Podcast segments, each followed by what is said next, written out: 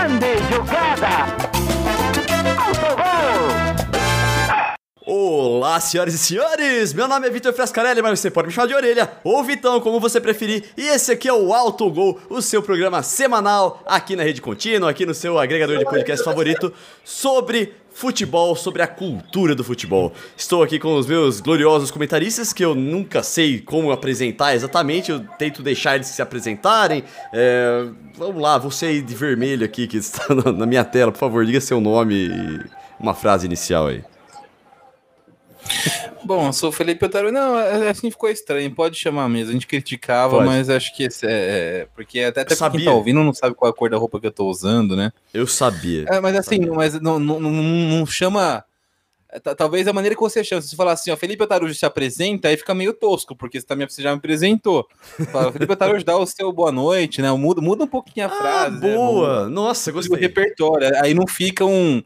Né? Não, não fica esse, esse, essa antítese. Entendi. Não, é, é uma ótima ideia. Muito obrigado, senhor Taruji. Então, Rafael Noia, dá o seu boa noite. Boa noite. É isso, boa noite. Você pediu para dar boa noite, falando boa noite, né? Você não falou para dar destaque, para falar alguma coisa, falou para dar boa noite, boa noite. Tá bom, então tá dado boa noite aí do Rafael Noia. Para você que está assistindo a gente na rede contínua, muito boa noite. Não se esqueça de se inscrever aqui no, no YouTube da Rede Contínua, no canal, no Facebook ou na Twitch da Rede Contínua. Para você que está escutando a gente no seu agregador de podcast favorito, que aí pode ser o Spotify, o Deezer, o iTunes, tá em todos esses lugares. Não se esqueça de se inscrever, seguir, assinar, sei lá o que, que tá escrito aí. Um abraço aí pra Bela Gianola, que é também aqui da Rede Contínua. Muito obrigado, Bela, por, pela sua mensagem. Para você também que está assistindo a gente ao vivo. Deixa aqui as suas opiniões sobre o que a gente vai falar hoje e qual que é o nosso assunto hoje. Você já viu aqui no, no glorioso título aqui da, do Autogol, que são os super times brasileiros aí, né? Primeiro a gente vai definir, não vou nem falar quais são os super times, você já deve ter aí na sua mente quais são eles mas a gente vai definir, a gente vai falar o que, que esses times causam no futebol brasileiro, o que, que esses times causam no futebol como um todo.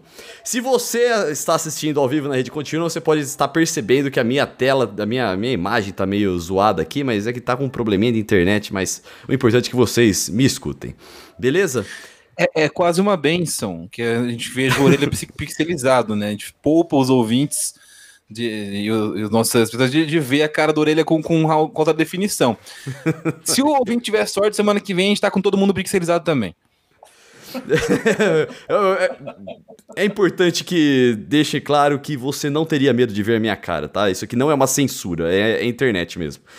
Marcelo Cota também tá aqui com a gente. Obrigado, Marcelo Cota tá sempre aqui nos, nos programas da Rede Contínua. Um abraço para você, tava aqui com a gente no Autogol na semana passada. Então vamos começar a falar de super times. Vamos começar por você, Rafael Noia. Rafael Noia, como que você vê esse, esse assunto que a gente está prestes a destrinchar aqui no Autogol? É, então, para começar, eu acho que o super time, essa ideia de super time é um assunto, é, digamos assim, interessante e ao mesmo tempo problemático, e uma coisa que eu acho interessante nele é que ele é um assunto que a gente, que a gente fala sobre isso é, praticamente toda semana, e, e, não só no futebol, para qualquer modalidade esportiva. Se você for. Quem acompanha o futebol tem papo de super time no futebol, quem acompanha é, a NBA tem papo de super time no basquete, quem acompanha a NFL tem papo de super time na, no futebol americano, né?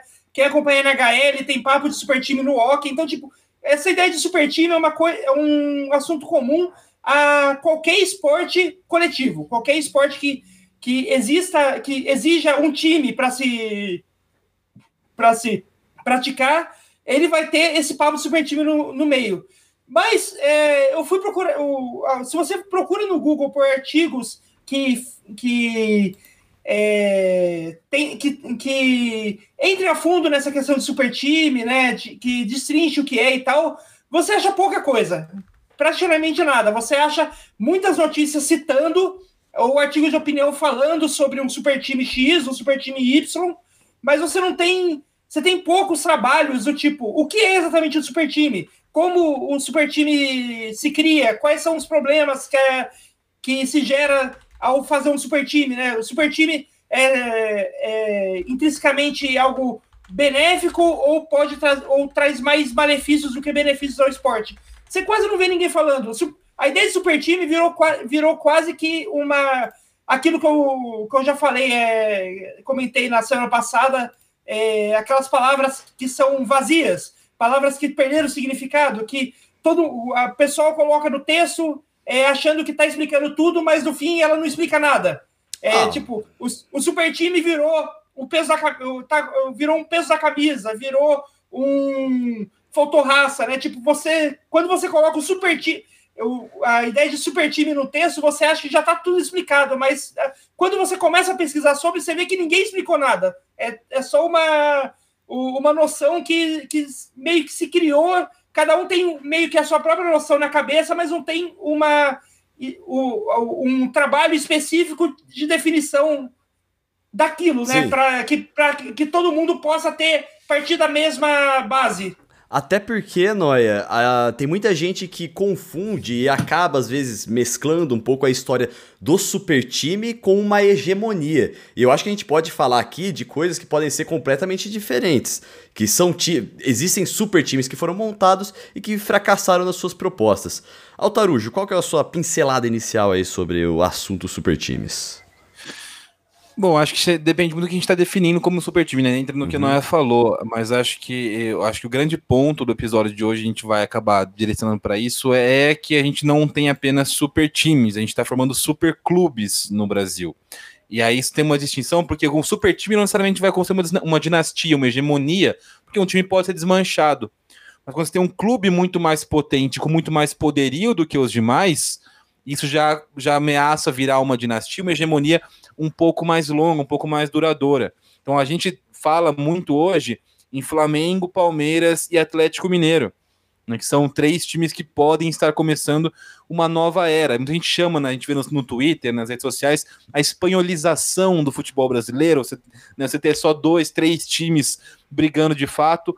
O, a, a real é que isso está acontecendo no Brasil, a gente já falou aqui algumas vezes, na última temporada, por exemplo, todos os campeonatos que, o, que os brasileiros disputaram, né, que tinha o Flamengo ou o Palmeiras, um dos dois foi campeão. Não, é, é, é e, e, se você pega nos, nos, últimos anos, né, nos últimos dois, três anos, metade dos títulos, 50% são, são pelo menos de ou Flamengo ou Palmeiras. Sim, Esse o, ano a gente viu o Desde 2016, só em 2017 não foi Flamengo ou Palmeiras que ganhou o Campeonato Brasileiro. Sim, e, e é, é, mais do que isso, né? Porque a gente tem alguns períodos de hegemonia. O próprio Palmeiras, o próprio Flamengo, né, passaram por hegemonias ao longo das décadas. A gente vê hoje esses clubes se estruturando e conseguindo reunir recursos dentro e fora de campo que outros clubes não estão nem perto de conseguir. E, e é, é, aí que reside, talvez, o grande perigo para os outros clubes. Óbvio que para esses clubes hegemônicos é algo, é algo positivo. E aí que vale a pena também a gente, a gente defender o, né, o, como isso aconteceu, como isso está acontecendo e, e, quais as consequências disso para o Campeonato Brasileiro, o futebol brasileiro. E, e, assim, a gente está falando de agora de um, de um, de um processo que está tá, tá na reta final de definição desses clubes. Mas isso começou em 2003, quando o campeonato muda para pontos corridos. Isso, isso vai alterar um pouco a maneira como que os times se comportam ao longo da temporada. Isso é, e, e, ao longo das temporadas. Se você for analisar friamente né, o, os números e as informações do Brasileirão, pega, você pega, por exemplo, assim, onde estão os times fortes do Brasil? Né, onde estão o, o, quais são as regiões que têm os, os grandes clubes do Brasil? Né, no, de 2003 para cá, só São Paulo, Rio e Minas tiveram campeões. Nem o Rio Grande do Sul, que, é, que, que você tinha né, é considerado, tem o Grêmio, o Inter, né, que tiveram bons momentos nos últimos anos, conseguiram vencer um Brasileirão. Times do Nordeste também não, times do Paraná também não. Né, outros lugares que brigavam por títulos no futebol brasileiro deixaram de brigar. E aí esses eixos foram também ficando cada vez mais restritos. A gente teve né, no começo desse, dessa, dessa fase um super time do São Paulo, que tinha tudo para ser um super clube naquela época. Mas por incompetência administrativa... Chegou a ser, vamos falar por um por um é, Acho que não, porque nem, a gente não teve até hoje nenhum, na história do Brasil um clube nesse patamar de superclube. A gente nunca, te, nunca viveu isso no futebol brasileiro. O São Paulo foi o primeiro a chegar perto, mas é, isso, também é um, isso também é um reflexo de como o Brasil é um pouco mais complicado. As coisas aqui mudam muito rápido, porque a gente já falou isso várias vezes: o futebol é político. Né, aqui no Brasil. O, o futebol é, é, são, são questões políticas. O clube tem presidente, tem eleição, tem conselheiro, e isso atrapalha demais é, planejamento e trabalho profissional no, no, no futebol brasileiro. Então você, você uma gestão que chega, ela pode derrubar tudo, destruir tudo que aconteceu de bom na outra, né? Pode trazer outras coisas boas, é, mas é tudo muito instável. Né? Agora o fato é que o, o Palmeiras o Flamengo, especialmente, coloca o Galo um pouquinho diferente deles, apesar de ser o líder do Brasileirão hoje, né? Com, com uma larga vantagem, 10 pontos em, quase em relação ao segundo colocado. Aliás, 10 pontos exatamente em relação ao segundo colocado coloco ele um pouquinho diferente porque o dinheiro do Galo não está no Galo nesse, exatamente, ele vem de um grande investidor. O Palmeiras tem um grande investidor que é a Crefisa, mas tem também uma estrutura cada vez maior interna. O Atlético caminha para ter isso, com um novo estádio, com, nova, com uma nova estrutura física, né, com subindo de patamar também dentro desse cenário do futebol brasileiro. A gente vai, eu, vou, eu, não, vou, não vou ficar falando muito que a gente vai se aprofundar em cada um desses detalhes aqui, mas para mim o fato que, a gente, que eu quero abordar e quero chegar à conclusão com vocês aqui nesse episódio é que estamos formando não apenas super times, mas super clubes no futebol brasileiro.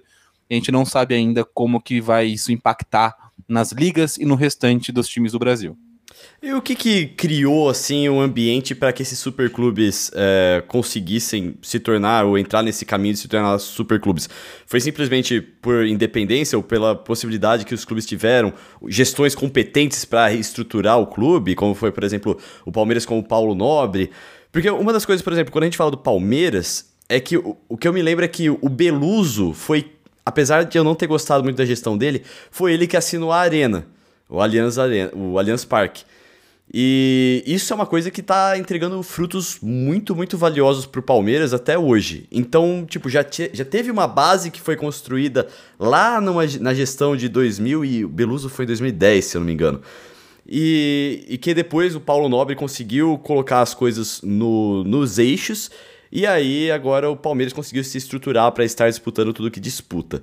Mas foi dependente só do clube? O que, que quais são os fatores que, que permeiam tudo isso? Cara, para mim, o, o, o, grande ponto de virada desse cenário do futebol brasileiro, ele começa ali em 2012 a 2014, quando alguns clubes começam a, a, a, a ter presidentes, ter, ter dirigentes, né, administrações focadas em responsabilidade financeira.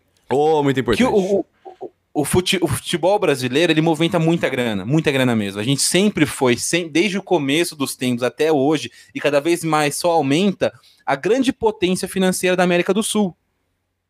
Então você tinha, por exemplo, é, a gente sempre viu o, o, time brasileiro, e cada vez mais times brasileiros com mais dinheiro, é o que a gente já falou, os caras aqui conseguem tirar de, jogador de qualquer time da América do Sul. Então, se, por exemplo, o Atlético Nacional da, da Colômbia vai bem numa Libertadores da América, chega numa semifinal, numa final é campeão, a gente vai e desmonta esse time. Se o São Lourenço chega na final, o, o mercado brasileiro vai e desmonta esse time. A gente tem potencial para pegar para competir com quase qualquer clube da América do Sul, tirando hoje talvez o River e o Boca. E ainda assim, se o time fizer um esforcinho direcionado, ele consegue trazer os caras do River e do Boca. Né? Então. Consegue, consegue. Os nossos grandes. Mas se eu falo, se a gente fala de times menores, com menos dinheiro, não é menores, mas com menos dinheiro na América do Sul, como o São Lourenço, como o Rosário, como o Atlético Nacional, como né, o, o Defensor, o Libertar, a gente consegue. Qualquer time da Série do Brasileiro não traz qualquer jogador desses times hoje.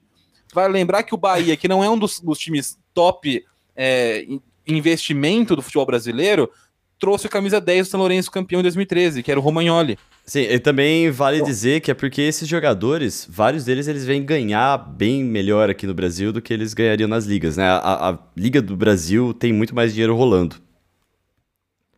Sim, é, é então, os times daqui têm muito mais dinheiro. A gente, a gente sempre teve esse, é, é, essa grande, esse grande descompasso financeiro na América do Sul. A Liga Brasileira é muito mais rica que o resto dos times da América do Sul. É, aliás, tem aliás, muito mais dinheiro. Aliás, isso, isso é, é, apenas um reflexo do país, né? Porque o Brasil, como país, é muito mais rico do que os nossos Sim. vizinhos da América do Sul. Né? Exatamente. Assim como nós estamos, temos menos dinheiro que clubes europeus, por conta de estarmos um país também com uma economia é, é mais frágil, me, menos, né, é, menos potencializado nesse sentido, a gente sobra no futebol sul-americano. Agora, a gente não via essa diferença em campo. Isso não acontecia antes. Diferente, por exemplo, do futebol europeu, onde você vê o Real, se o, Real Madrid vai pegar um time que tem investimento 10 vezes menor do que o Real Madrid, eles massacram esse time. Podem ganhar, podem perder de 1 a 0 com o goleiro fechando o gol, podem ganhar de 9 a 0 mas normalmente os caras massacram o time pequeno, jogam e amassam o time pequeno, o time que não tem investimento. Aqui a gente não tem, gente, por, por ser tudo muito amadorzão, essa é a palavra mesmo no Brasil, não é profissional, nunca foi né, é, você tinha essa dificuldade em fazer valer a diferença financeira, em converter isso numa diferença técnica também. Então, por muito tempo, nosso calendário, até hoje, nosso calendário é bizarro, né? Então, a questão dos estaduais cada vez mais é, é, atrapalhando, né? Isso sempre teve latente no brasileiro. Então, o, o, nível de jogos, o fato dos jogos serem regionais, antes o Campeonato Brasileiro é mata-mata, isso enfraquece um pouco o poderio técnico de planejamento dos times. Né? A gente tem uma cultura de futebol muito volátil aqui, então o técnico troca muito fácil, né? jogador entra e sai muito fácil. Isso atrapalha que você tenha um trabalho sério, profissional, e consiga botar essa diferença de grana como diferença de, de jogo também. Você não vê, é, tipo, se você pega, por exemplo, um, um time na, normalmente na Champions, nessa, na primeira fase, na pré-Champions, na, nas Copas né, que, regionais da, da, da Espanha, da Inglaterra, o time grande pega um time pequeno, ou ele bota o time reserva e passa com tranquilidade, ou ele bota o titular e faz tipo 6, 7, 9. A gente cansou de ver o Barcelona, quando, quando o Barcelona estava bem, né, e, e é, fazer valer essa diferença fazendo 8, 9 a 0 nos times pequenos que ele enfrentava. Na Liga Espanhola, na Copa do Rei, na própria Champions, ele fazia umas, de vez em quando, uns negócios assim. Então você tem essa, essa, essa diferença financeira sendo vista em campo. A gente não tinha isso aqui no Brasil. Agora a gente está começando a ver por conta disso. Alguns clubes nessa época que eu falei, 2013, 2014, começaram a mudar um pouco a chavinha de administração. E aí, não, não, não sou uma pessoa de, de normalmente exaltar dirigentes, então não quero aqui, não, então eu vou, vou citar alguns nomes, não é, né, estou exaltando, não, eu, elogiando alguns pontos positivos, alguns bons trabalhos. O Romildo no Grêmio, o Paulo Nobre no Palmeiras, o Eduardo Bandeira de Melo no Flamengo, são três desses caras que começaram a, a, a pensar numa, uma gestão com responsabilidade financeira. Desses três, dois hoje são duas potências financeiras do futebol brasileiro. O Grêmio tem as contas certinhas. Se você entra no balanço financeiro do Grêmio, até hoje o Grêmio tem as contas certinhas. Pô, mas falta... o Grêmio também levou uma Libertadores 2017, então não dá para falar que levou, né? Teve, teve, teve o, seu, o seu momento. Sim. É, e, e, hoje não tá tão bem, mas falta converter de fato esse, esse, essa organização financeira numa, numa, num, num, desempenho mais regular. Isso é o grande problema do Grêmio, mas assim, é, é, no é balanço financeiro tá bem tranquilo. É, o problema do Grêmio não é que ele não, não tem dinheiro, é que ele gasta mal o dinheiro que ele tem. Mas ele, ele faz bem o dinheiro dele, né? Então, sobre Exato. gastar mal, eu queria dar, fazer essa, esse paralelo entre o que a gente está falando aqui de conseguimos estruturar super clubes graças a uma gestão eficiente do dinheiro e também, é, porque quando a gente fala de super time, dá para tra se transformar numa tragédia também. Porque o Cruzeiro, por exemplo, e eu gostei que o Marcelo Cota aqui ele deixou um comentário falando que temos exemplos como o Cruzeiro tá onde tá devidamente por má gestão. O, o Cruzeiro tentou, de alguma forma ali, formar um super time, só que sem responsabilidade. Ele é, não, aliás... não, formou um super clube, ele formou um super time de um projeto que deu algum resultado, deu, deu Copa do Brasil, mas que fracassou no, no médio prazo. Ô, Orelha, a gente não pode lembrar, não só o Cruzeiro, né? Tipo, o, o Vasco, ele até hoje tá na situação que tá por causa daquela tentativa sem precedentes do, do Eurico de montar o super time nos anos 2000. É até hoje, até, é, hoje, até hoje por causa daquilo. Até Nossa. hoje, a, a, a, a, situação que o Vasco tá é reflexo daquele super time do Vasco dos anos 2000. Olha aí como é importante a gente fazer essa diferenciação entre o que são super clubes e o que são super times. Porque se o clube não for estruturado, o time não interessa. Não, não existe projeto que vai aguentar você simplesmente contratar um monte de estrelas sem planejamento, sem um, um, um plano, é, um plano de sequência o, o, os Palmeiras hoje, que a, gente fala, que a gente citou aqui, que é um dos super times que tá aí brigando por fazer a hegemonia, se você for ver em termos de contratações, ele já não é mais aquele time de 2017, que inclusive é um time que não ganhou nada, o de 2017, que começou a trazer Lucas Lima, que na época era um grande destaque, trouxe o Felipe Melo também em 2017, em 2017 e ficou aquela coisa assim: ah, é um super time. Aquele time não ganhou nada. O time hoje tem muita gente da base: tem Danilo, tem Patrick de Paula, num, eu, que seria considerado um super time. Ele é porque o é time é bom e o Palmeiras conseguiu se estruturar como um super clube que está disputando todas as uh, competições todos os anos. Mas em termos de super time, eu acho que é importante a gente fazer esse paralelo que o super time não está sempre no super clube. Aliás, eu, aliás, eu defenderia que o Palmeiras não é um super time. O Palmeiras concordo. é um time, eu concordo, é um eu time, concordo, é um time bem estruturado, muito bem montado, mas não é um o, não entraria naquilo, naquela naquela classificação que dá para considerar como um super time. Até a época do. Uma última coisa, juro que eu vou parar de falar. Eu já vou Altarujo. discordar. Pera aí, Altarujo. Altarujo. Eu, é só para eu fechar aqui, mas Tudo eu não vou bem. falar mais nada. É, eu, quando tava o Alexandre Matos, o Palmeiras tinha aquela aquela política de ter dois jogadores para cada posição, sendo que um deles, pelo menos, é um dos melhores do Brasil.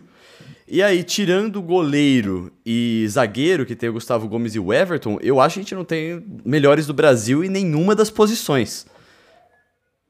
Pode ir, Altarujo.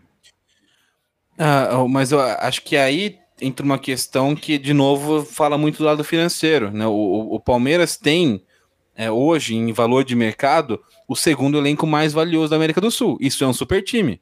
Eu não, eu não... É, é, muito próximo, muito próximo. Tá. Do, o, Flamengo, o elenco do Flamengo tem um valor aproximado hoje de 150 milhões de, de euros e do Palmeiras 143. O terceiro é o River com 103. Então a diferença entre o River, que é o terceiro, e o Palmeiras, é muito grande. Né? O Palmeiras mas tá mesmo tá assim, no Mas isso não foi feito, o Altarujo, com contratações. Isso foi feito com revelação da base.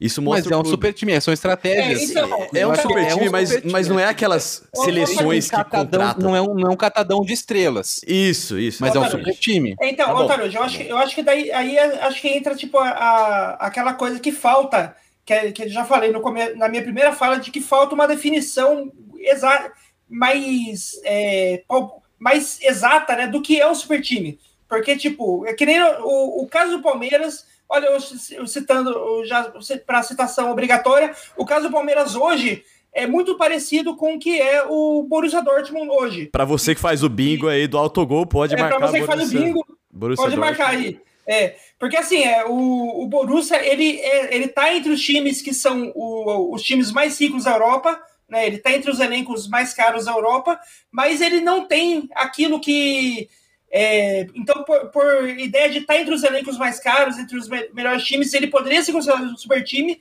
mas a ideia de montagem dele é muito diferente dos super times clássicos que, que você vê no PSG, o Manchester City, o Real Madrid, que são super times clássicos, né?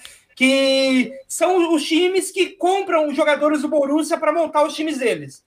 Então, mas o, o, o Noia, mas é uma, uma coisa é o Borussia estar entre os melhores, os, os clubes mais ricos, mais valiosos da Europa. Outra coisa é o Palmeiras ser o segundo maior, tipo, e com uma, uma larga vantagem para o terceiro.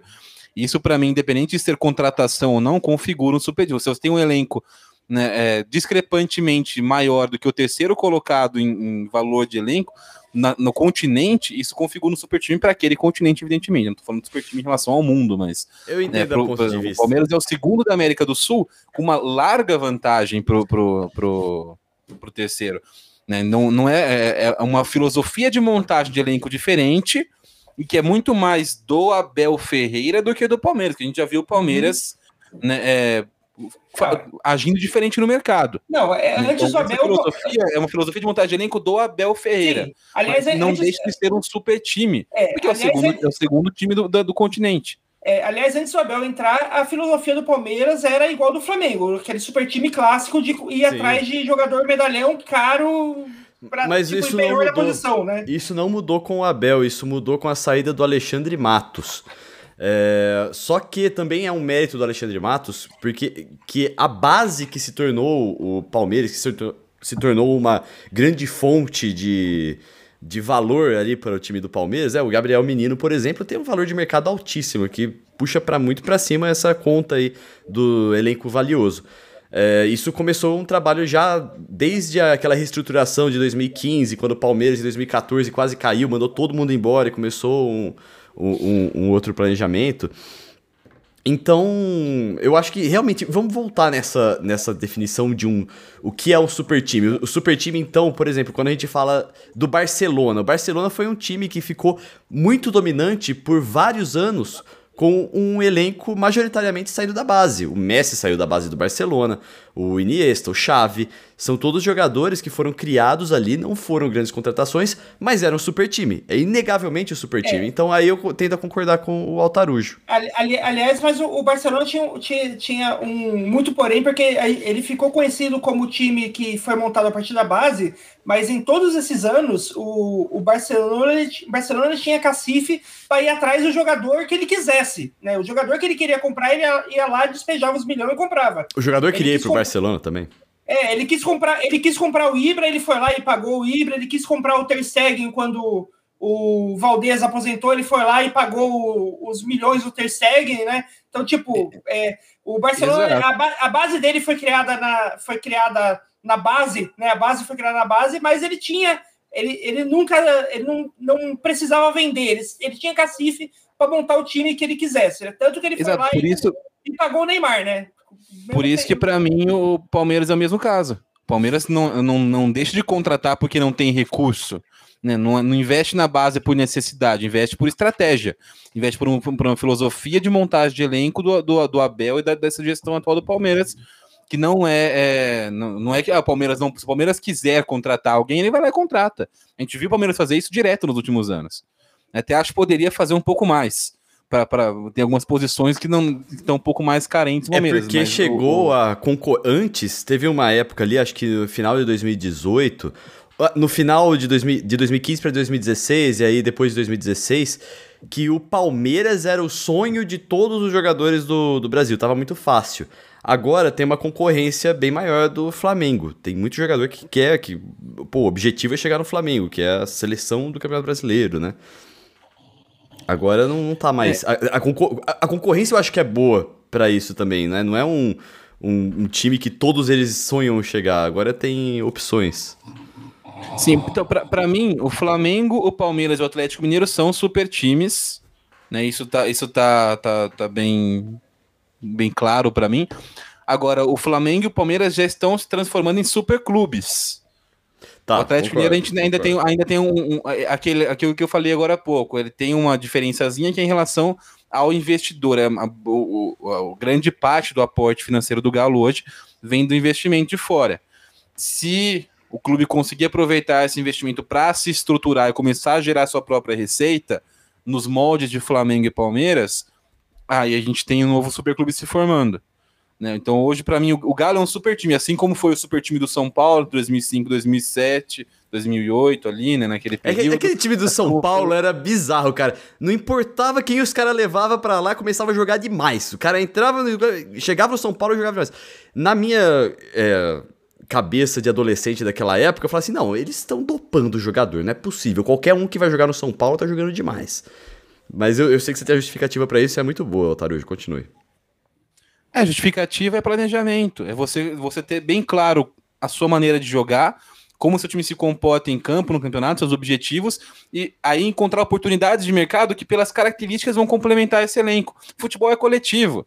Então você pode gastar é, uma, sei lá, uma fortuna num, num centroavante. Não, não tô falando, dizendo que vai ser ruim, um cara, um cara famoso, um fazedor de gol, mas você, às vezes vale mais a pena você gastar menos dinheiro num cara que vai se enquadrar dentro do seu time coletivamente, melhor do que esse do que esse cara. Você vai montar um time, você vai poder focar em várias posições ao mesmo tempo, né, sem gastar uma fortuna numa posição só. Então você pega, por exemplo, o Palmeiras hoje, né, se você um caso bem emblemático, o Rony o Rony no time do Palmeiras, ele não é uma super contratação, ele não é um super craque, ele não é um cara que, se, que, que chega com, com um peso, por exemplo, de um Diego Costa, um Hulk, né, é, o, o, Gabigol. Ele nem agrada toda a torcida, isso é importante. O próprio Palmeiras, também. o Gustavo Gomes, o Everton, ele, ele não tem esse peso no mercado, porém, para a maneira com que o Palmeiras joga, ele é fundamental. Ele é um cara extremamente é, capaz de armar contra-ataque com velocidade, com drible e com jogo agudo, num time que tem como especialidade o contra-ataque. Então, para o é, Palmeiras, vale mais a pena você investir o que, o que investiu no Rony. Você pode até que chance foi mais ou menos do que deveria, mas investir num cara que é útil e que, se, e que agrega ao coletivo, do que trazer, por exemplo, um cara muito mais caro. Trazer um, sei lá, um, vamos pensar num Diego Costa, um negócio assim, que não tem tanto a ver com as características do Palmeiras hoje. É um grande jogador? É, faria muito gol no Palmeiras, talvez fizesse muitos gols no Palmeiras mas o, não se encaixa no coletivo tão bem ah, quanto o Rony Deus. se encaixa. Nossa, eu trocava aliás, o Hulk pelo Rony a qualquer momento que me oferecessem isso. O, o, o São Paulo, naquele momento, era isso. O, não só o São Paulo, o, o, os grandes times que a gente montou no Brasil nos últimos anos eram assim. O Corinthians foi assim. Né? Quem era no, antes de chegar ao Corinthians? Cássio, Alessandro, Chicão, Fábio Santos, Ralph, Elias, Paulinho, né? O, o, quem, quem eram esses jogadores no, no mercado? É um time campeão do mundo. É, quem era no, no, no, São Paulo? Fabão, Lugano, é, o Cicinho, o Danilo, o Aloísio, né? Quem era o, o Mineiro, Josué? É um time campeão do mundo. Bem apontado. Ali, aliás, aliás, eu acho que é, é engraçado citar esses dois, porque, tipo, tem um caso muito específico ali que o do Danilo, que ele só. O, os bons momentos da carreira dele, que ele mostrou o, o, jogador de qualidade que ele é, foi justamente apenas no São Paulo, campeão do mundo, e no Corinthians. Sim, tipo, só, só esses dois times que ele, que ele deu certo. Todo o resto da carreira dele, ele vinha, vinha como a com aquela esperança de craque que ele mostrou sendo, sendo São Paulo, e ele não correspondia porque não era colocado numa situação que era boa para ele. Sim. É, então, é, e aí você dá para citar vários exemplos. O Cruzeiro, que foi bicampeão brasileiro, foi, foi, né, foi um, um, uma, um tiro curto, uma hegemonia curta, mas bicampeão brasileiro com sobras. Quem era Ricardo Goulart, Everton Ribeiro, né? Quem era o, o, time do Cruzeiro que foi bicampeão brasileiro? Não, não eram jogadores de grife grandes contratações de impacto. Então, quando você tem um, um, um planejamento, um projeto minimamente claro né, dentro do clube, você consegue trazer esses caras que vão agregar de fato ao coletivo. Então você, você pega, por exemplo, né, o próprio São Paulo. O Luciano, quando foi contratado, não é uma contratação de impacto. Ninguém deu destaque até para a chegada do Luciano no São Paulo. Hoje ele é um dos caras mais importantes para o elenco. Não porque o Luciano é um, maior, um dos maiores atacantes do Brasil. Ele é bom, mas um jogador bom, com as características certas para agregar e somar valor a um time, ele, ele, encaixa muito mais, vale muito, muito mais a pena você investir nele, ainda mais sendo um time brasileiro que não tem tanta grana quanto os times de fora que podem gastar um pouco, com um pouco mais de irresponsabilidade. Você é, é, vale mais a pena você trazer um cara desses que vai somar muito ao coletivo e vai se destacar potencializar é, individualmente e vai potencializar outros atletas individualmente do seu grupo também, do que trazer um, um, uma grande estrela que vai, vai, vai ter seus momentos de brilho, porque é uma grande estrela mas ao time mesmo soma pouco. Né? E aí você. E, e não só pode, isso. Pode então, dar exemplo, exemplos aí pra gente Rony. Você falou que você trocaria o Hulk. O Hulk tem um custo muito mais alto para o Palmeiras em relação ao Rony. Não encaixaria coletivamente da maneira que o Rony encaixa. E daqui a pouco acabaria o Hulk no Palmeiras. Você não teria. Você, como você repõe um. um tipo, para você, você repor um Hulk que não deixou um legado coletivo, um legado tático tão grande para o Palmeiras, é mais difícil. Hoje você tem ali o Rony, tem um, um modelo per, de perfeito jogador que você precisa. Não, eu acho que o um exemplo um bom disso aí. E é muito bom e, e, é uma estrela, melhor ainda. Mas vale mais a pena trazer um cara que tenha características é, os mesmos, é, mesmos pontos fortes do Rony do que trazer uma mega estrela que não tem esses, esses pontos fortes. Não vai agregar tanto ao Palmeiras.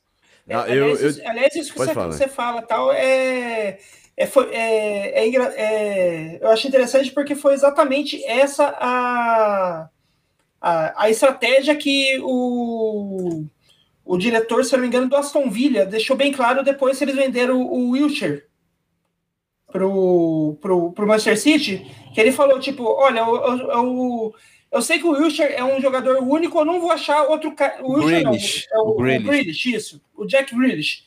É, vendeu o Grealish, o Wilshire era o meio campo do Arsenal que nunca deu certo no, no futebol. É o Jack grande, ruim e o Jack bom. É, é, o Jack, é o Wilshire é o Jack, é o Jack ruim, é o, é o Jack promessa, promessa, é, o, Eterna o Wilshire é aquele cara que é a grande promessa aos 28 anos de idade, ainda é promessa. É, mas o, o Grealish, o, o, diretor do Aston Villa, tava falou, tipo, falou claramente em coletiva o, que o Grealish ele é um cara único. Ele não, eles não iam conseguir achar um substituto para o Grealish no mercado. Então, em vez de eles irem atrás de um, de um, de um figurão, né, do jogador figurão, pegar aqueles milhões que eles ganharam do, do Grealish e, e torrar tudo num figurão para que não, que não sabe se vai, se vai fazer diferença no time ou não, pode dar errado eles foram atrás de três jogadores que, se somando os três, têm as mesmas características que o Grealish trazia para o time.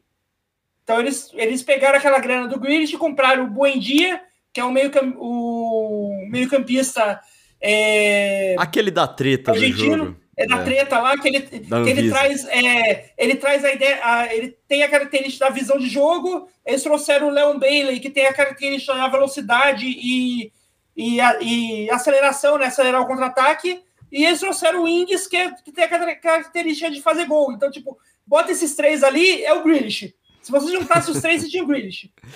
Eu também, sobre esse negócio de deixar um legado tático, eu consegui ver isso, ver isso muito evidentemente no, na lateral esquerda do Palmeiras. O Palmeiras vendeu o Vinha é, pro Roma e aí a torcida já ficou desesperada. Nossa, nossa lateral esquerda. Aí chegou o Piqueires, que é um cara que o Palmeiras foi buscar. Porque, um, ele é reserva do Vinha na seleção uruguaia, então ele pelo menos sabe mais ou menos o que o Vinha faz.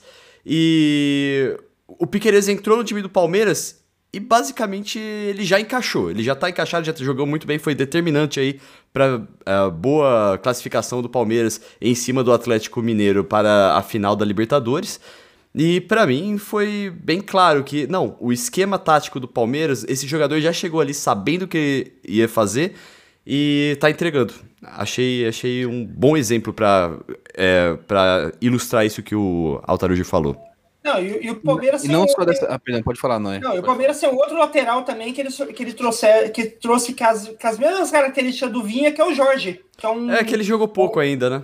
Então, que é um, é um, ótimo lateral brasileiro, ele, ele, ele tinha é, aparecido mais na época do. No Santos, se eu não me engano, que ele tinha aparecido com Sim. bastante. Ele com jogou bastante... no Flamengo também. É, ele foi é formado no Flamengo, foi para fora com uma, uma, grande expectativa de ser um grande lateral do futebol europeu. Não se firmou tanto na Europa, no Mônaco, mas quando ele volta para cá, ele voltou para o Santos, fez um ótimo brasileirão naquele time do São Paulo e agora né, a gente espera algo parecido, apesar de característica muito diferente. Aquele time do Santos jogava muito diferente do que joga o Palmeiras do Abel hoje. Mas é qualidade, o, o Jorge tem qualidade para se encaixar nesse esquema do Abel, com certeza. Sim. É, o, o Jorge faz muito bem a, a, a parte de lateral que sobe para que sobe para ajudar o ataque. Ele é um cara muito bom nessa parte e acho que assim, tal, principalmente nos contra-ataques, o Jorge pode ser uma boa válvula de escape ali, além do Rony e do Dudu. É, Altarujo, você ia falar alguma coisa depois que a gente falou sobre a lateral esquerda do Palmeiras? Não, ia falar que você, a gente está falando do Palmeiras como um exemplo de time que, que faz bem essa, essa prospecção de mercado, e isso tem um nome, isso é scouting. É, tipo assim, é você identificar o jogador não pelo seu overall. É, é, pense que imagina que você está jogando FIFA, né, que o jogador tem, aquele, tem aquele, aquela avaliação que é o overall dele, que é o número bruto, mas nem sempre ele vai ser o que você precisa que ele seja para o seu time. Então, às vezes, vale mais você pegar um, um centroavante com overall, sei lá, cinco pontos mais baixo, mas mais veloz, o que finaliza. Depende do que você precisa para o seu time. E, e esse raciocínio se aplica no, no, no, futebol brasileiro. né, no futebol da vida real, na verdade, qualquer, qualquer lugar no futebol se aplica. Então você, vale mais a pena você gastar menos dinheiro em um cara que talvez seja menos. É, é, tem um overall, tem, um, tem uma reputação menor, mas que as características fortes dele vão somar ao seu time. Então o Palmeiras faz isso muito bem. O Palmeiras identifica essas oportunidades de mercado fala assim, ó, oh, preciso de um lateral esquerdo, mas não, não quero um lateral esquerdo craque, de lenda, ídolo, que vai chegar e abalar o, o mercado brasileiro. Não, eu quero um lateral que tenha essas características, que ele seja veloz, que ele marque bem e tenha bom passe. E vai, então ele vai, ele vai lá e, e, isso filtra a busca. Isso é scouting. Você encontrar oportunidades mais baratas. A gente nunca faz. A gente não tem isso no Brasil historicamente. A gente sempre falou que a gente vai no que tá no hype. Então, ah, o, Verdade. O, então, a, o cara, um cara, sei lá, um jogador do, do São Lourenço jogou contra o time brasileiro na Libertadores e fez dois gols. Ah, vamos lá contratar ele. O Palmeiras fez isso com o Borja e fez é, errado. Pra falar, pra falar, do time que faz. O Palmeiras fez isso com o Borja. O Borja jogou muito agora. Naquela, naquela fase final da Libertadores da América. O Palmeiras foi lá e pagou uma fortuna no Borja só porque ele estava no hype. Só que não, tem, não tinha nada a ver com o jogo do Palmeiras. O Palmeiras acabava de perder o Gabriel Jesus, que era completamente diferente do Miguel Borja. Nem dizendo se é melhor ou pior. É óbvio que o Gabriel Jesus é melhor mas são características muito diferentes. Então, Palmeiras, parece que o Palmeiras esperava que ia colocar o Borja no lugar do Jesus e ele ia fazer a mesma coisa porque ele, tá, porque ele era bom e não é. Os jogadores são diferentes, têm atributos diferentes, tem é, aceleração, tem pique, tem final, tem, é diferente. O, que, a, o ponto forte, ponto fraco de cada jogador. Não, você quer concluir? Porque eu quero pegar esse gancho para puxar um tema. Você Posso. Pe... Bom, já fui já. É, porque você falou desse Palmeiras de, 2000 de 2017. E tem vários times que acabam fazendo isso aí. A gente já citou o Cruzeiro, mas que eles acabam contratando no hype. A gente viu o PSG fazendo isso por um tempo. A gente viu aqui no. Inclusive o Flamengo, antes do Jorge Jesus chegar, o time que era o super time do Flamengo, que você olhava assim, nossa, quantas estrelas tem aqui no Flamengo, também não estava encaixando, não tinha um jeito certo de jogar ali. Aí chegou o Jorge Jesus, conseguiu encontrar, encaixar as peças e virou aquele Flamengo de 2019. Mas a, chegou a acontecer isso, de co contratar no hype quais são os melhores nomes e trazer um monte de gente, trouxe o Arrascaeta trouxe o Gabigol, o Everton Ribeiro, e não estava conseguindo jogar. E nós temos exemplos é que o técnico era o Abel Braga, né? Antes do Jorge é. Jesus. Tipo, ele, ele não, é, não é famoso por montar grandes, grandes, grandes esquemas táticos. Ele tem seus. Assim como jogadores, treinadores também têm filosofias, têm pontos fracos e pontos fortes. O ponto forte do Abel nunca foi construir um time. É diferente. Eu não tô nem falando aqui de, de, de gosto, de qualidade de jogo, se ele joga para frente, se joga retrancado ou não. Tem técnicos que jogam, jogam retrancado, mas sabem construir né, um, um perfil tático para um time. Então, é, gostando ou não do, da maneira que joga o Mano Menezes, ele consegue construir isso num time do zero. Então, mas a minha da maneira dúvida... que o Muricy jogava, você consegue. O Abel não, o Abel não ele, ele é bom para pegar um, um, uma ideia já construída, já iniciada, e manter aquilo funcionando bem né? Com, com... Isso, é um, isso é um atributo positivo, não é, não é desmerecendo, são qualidades diferentes. Tem cara que sabe montar muito bem o, o a, a, parte tática e não consegue fazer a gestão disso depois. O Abel Sim. é um especialista em gestão. Né? E, é, e, e a gente não, não é nem juízo de valor do que é mais importante ou não.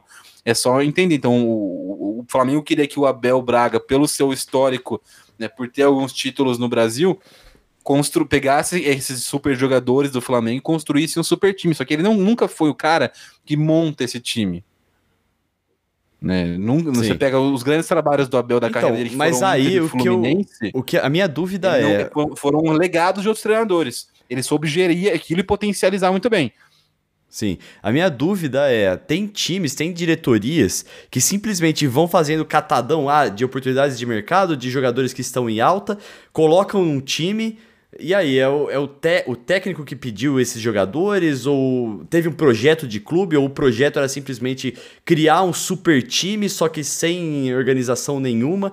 Esse é o grande perigo, né? E, e para times, por exemplo, na Europa, o PSG já errou isso, outros times já. O Real Madrid já errou isso. É, só que lá. O Real Madrid, é o Real Madrid, não é o Real Madrid já errou. O Real Madrid faz uma história errando nesse tipo de coisa. é verdade. O Real Madrid faz muito isso, só que lá a segurança é, econômica é muito maior. Então eles erram, fazem essas cagadas e tudo bem, vai, manda o cara embora, vende de novo, né? Aqui no Brasil, se você erra, se você faz esse tipo de coisa, você é irresponsável e não faz um projeto que, que consiga girar, você acaba na zona de rebaixamento. O seu, o seu time vai sofrer por uma década até ele conseguir se reerguer. Sim, cara, é, é, é, é bem por aí. E assim, o, o normal, né, o, a média do futebol brasileiro é não ter planejamento, é Sim. ser várzea. Né? Então, por exemplo, você. É, isso, isso é histórico do futebol brasileiro. A gente, essa contratação por hype. E, e, tudo isso tem uma série de fatores que interferem nisso. Né? É, é difícil saber o que, qual que é a causa, o que é, o que é causa. É o fato de que é uma bagunça, é uma zona, não é profissional o futebol brasileiro. E. Né, então, por exemplo, você tem aqui alguns fatores que ajudam, não sei, não sei dizer qual que é o fator primordial, qual que é o primeiro que desencadeou o resto, mas alguns fatores. Um, o futebol brasileiro é político. Então, os, é, os clubes aqui têm eleições, têm conselheiros. Isso atrapalha demais qualquer planejamento sério. Porque todo o trabalho ele tem, na verdade, um objetivo que não é, é planejar financeiro, planejar tático, planejar elenco, planejar nada. O negócio é manter-se no poder. É. Né? Então, é, é, por ser um jogo político, você tem que fazer concessões, você tem que é, ceder, você tem que negociar internamente o tempo inteiro. Então, eu já não quero falar nomes nem o clube, mas já, já, uma vez eu me, é, fui entrevistar um presidente de um, de um clube do, do, estado de São Paulo, dos quatro grandes, e aí ele falou assim: Olha, cara, eu não queria de jeito nenhum mandar o treinador embora, mas se eu não mandar, eu perco a eleição. E aí ele ficou e, e, e, fica um negócio assim. Então ele mandou o cara embora, o cara, o cara de confiança estava tocando o projeto que eles desenharam juntos, porque se ele não mandasse embora, ele não, não seria eleito. Então tem, tem uma série de fatores que, que, que influenciam. A política é um dos, é um dos maiores de todos. Né? O, o, mesmo que um cara, a gente pegue um presidente com um projeto, se isso não trouxer resultado, não, não, adianta, não adianta nada, ele vai ser pressionado e vai sair e acabou. Né? É, e, então a, a nossa, nossa, essa doença resultadista ela, ela guia tudo, toda a nossa análise. Isso é uma das causas que a gente fala que é impossível ter uma hegemonia no Brasil. Será que isso é, é um fator importante? Eu, então, eu não sei mas é tão impossível.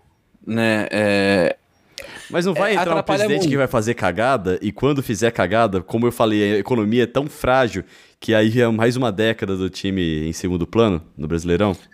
atrapalha muito, atrapalha muito, mas a gente vê, por exemplo, Palmeiras e Flamengo hoje, né, um pouco diferente dos demais, eles parecem ter algum resguardo nesse sentido. Então, é, pode ter uma gestão ruim, mas não uma gestão que vai falir o clube, como aconteceu no Cruzeiro, como aconteceu no Vasco, como aconteceu no Botafogo, como aconteceu em outros clubes do Brasil.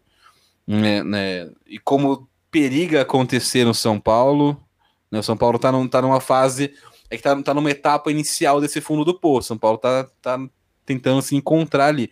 Ainda dá tempo de tentar recuperar.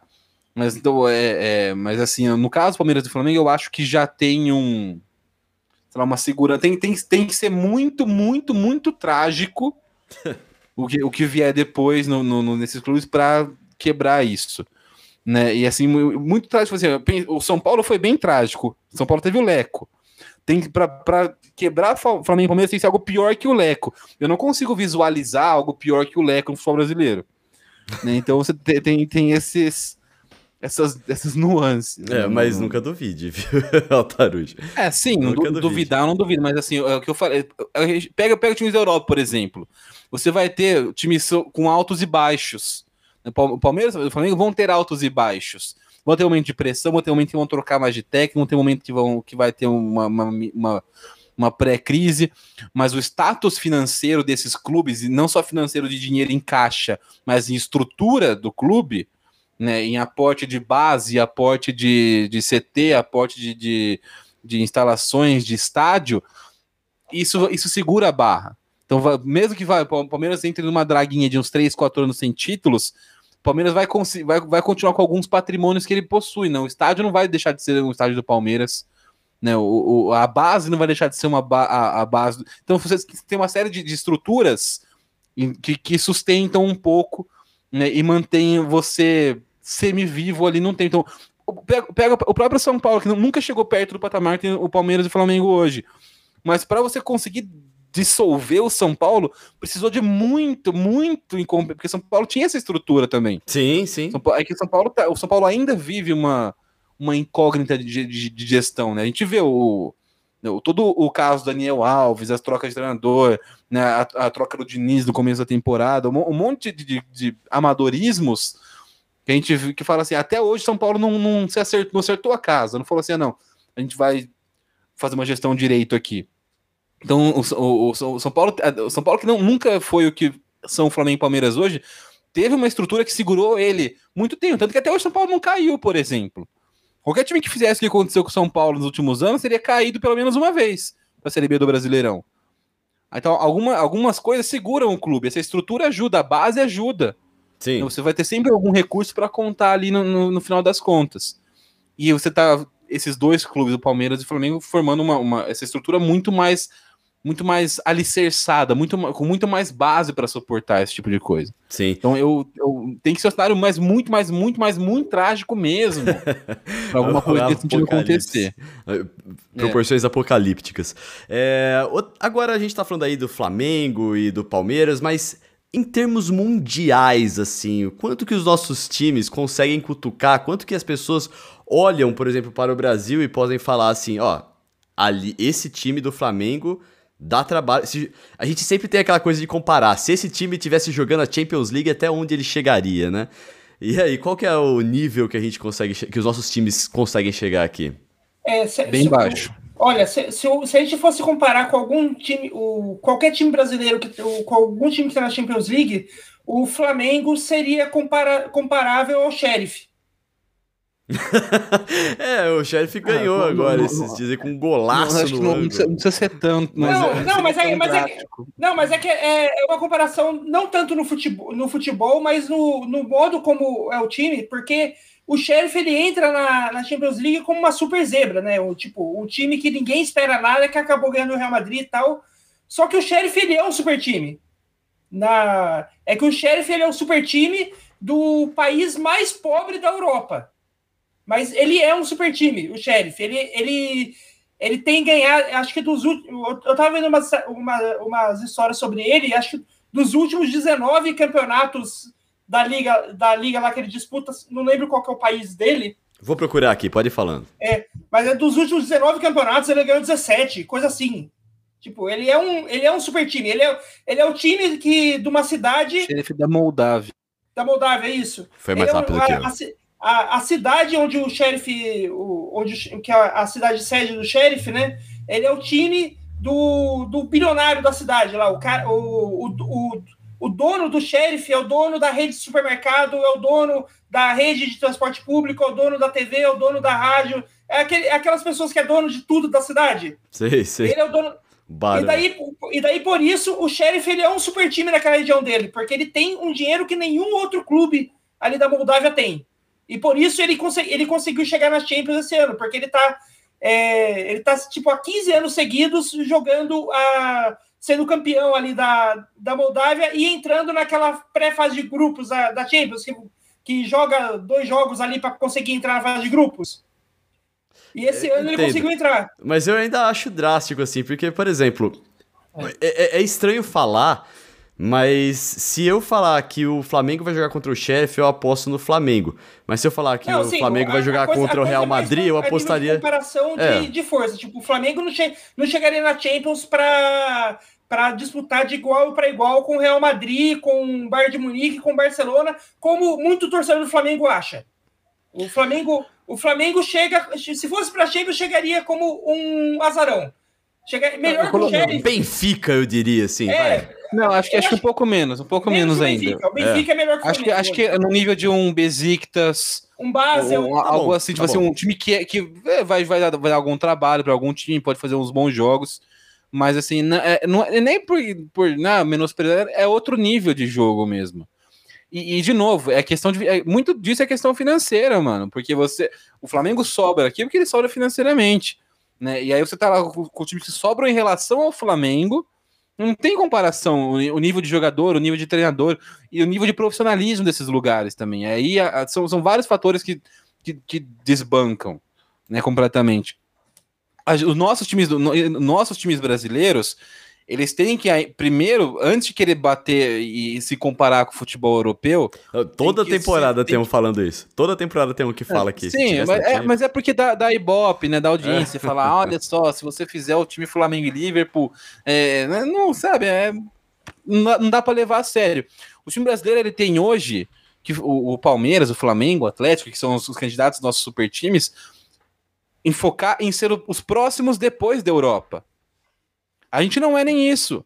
A gente tá no mesmo naipe do Tigres, do Awali, né? Do, a, gente, a, a, gente pega o, o, jogo, por exemplo, né, você pega o, o, o Super Flamengo Jorge Jesus, né? Suou pra passar do, do, do, acho que era do Awali, no, do, do Al Hilal. Esse é, o nosso, esse, esse é o nosso nível ainda. O Palmeiras não passou pelo Tigres. Né, o Palmeiras não, não, não, não, não passou pelo Awali. então, esse é o nosso nível. A gente tem que primeiro. É aquele negócio, cara, um passo de cada Tigres, vez. Tigres, que, aliás, como... é um super time do México também. Sim. E do, do continente americano de maneira geral. Né, os caras têm o, o Tovan, o Gignac, né, contratam com, com e, e, contratam com uma visão de mercado muito mais afiada, mais aguçada que os brasileiros, por exemplo.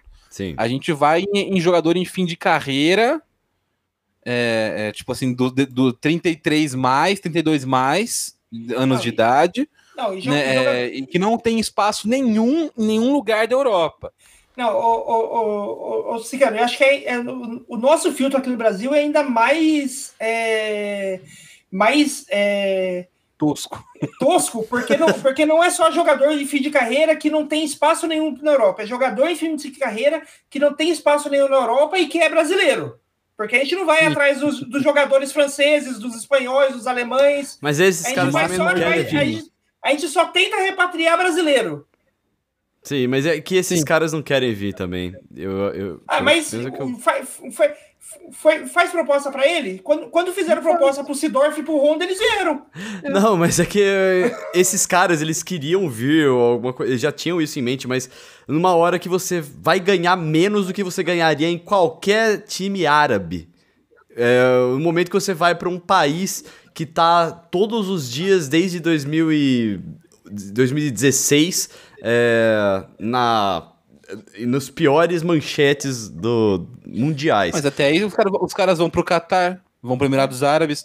Né, essa não é uma preocupação. É, é não, acho que não, mas não tem cabe. dinheiro, mas tem dinheiro, Cicano. Aqui também tem. Mas não tanto quanto esses caras têm lá. O Flamengo o Palmeiras, com, com, a, com, a, grana que o Galo paga o Hulk, não dava para trazer um Tovan também? Ah, bicho. Um Gignac? Não, mas o. Mas aí é uma. Não, tra, tra, tra, é... Mas trouxeram um Hulk, aí eu até acho que tá tudo bem, sabe? Só não, que. Tudo, tudo, tipo, tudo bem. Sabe, sabe, um jogador. Só que, um jogador... A, gente, tá falando do Hulk, que é, não, é, não é só questão de, de, de, de patamar, de. de, de, né, de é, reputação.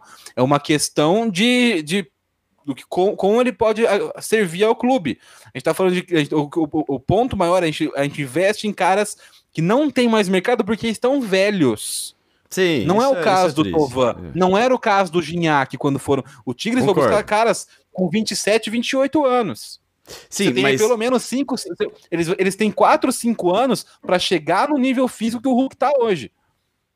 É diferente o investimento que é feito nesses Sim, caras. mas o que a gente tava falando é que trazer jogador velho e só trazia velho brasileiro, mesmo, mesmo sendo velho, é. não trazia um. Sim, mas o, o, são, são, dois, são, dois, são dois pontos. A gente tra, traz velho e traz velho brasileiro.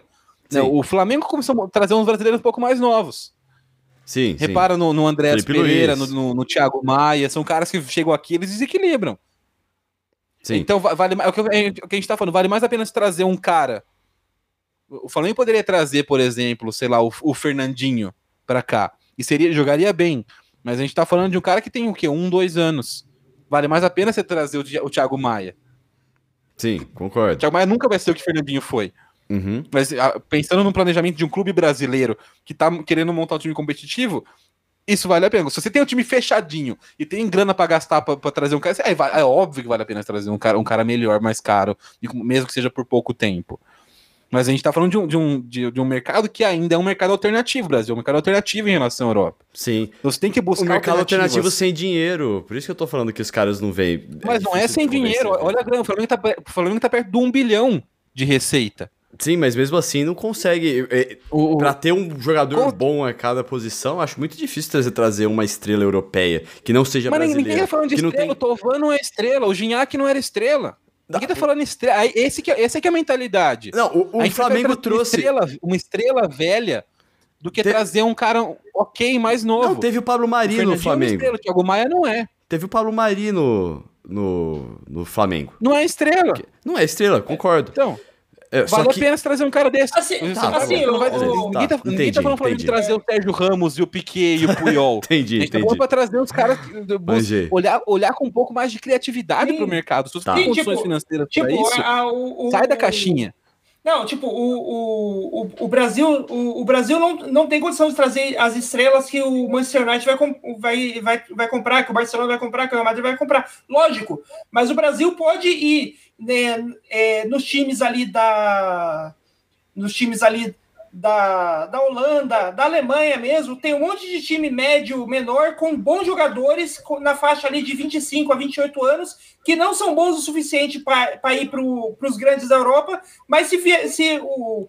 Não, mas não são caros também, não são tão caros para um clube brasileiro não conseguir comprar eles. Não, mas podem- vocês- e eles podem dar muita diferença aqui no, no, no, no nosso futebol, porque o nosso futebol ainda tem um nível baixo. Ó, mas vocês estão desconsiderando um fator que eu acho muito importante, que é o seguinte: por que, que o jogador sai daqui, um jogador bem valorizado, vamos falar assim do Gabriel Jesus, é, sai do Palmeiras, é que o Gabriel Jesus depois não saiu do Manchester City, mas vai, um jogador que sai por aqui por 30 milhões de euros, é, 30 milhões de reais, sei lá, e aí chega lá, pra sair de um clube que ele tá lá já na Europa, pra ir pra outro, ele vale o triplo, quádruplo, quíntuplo disso.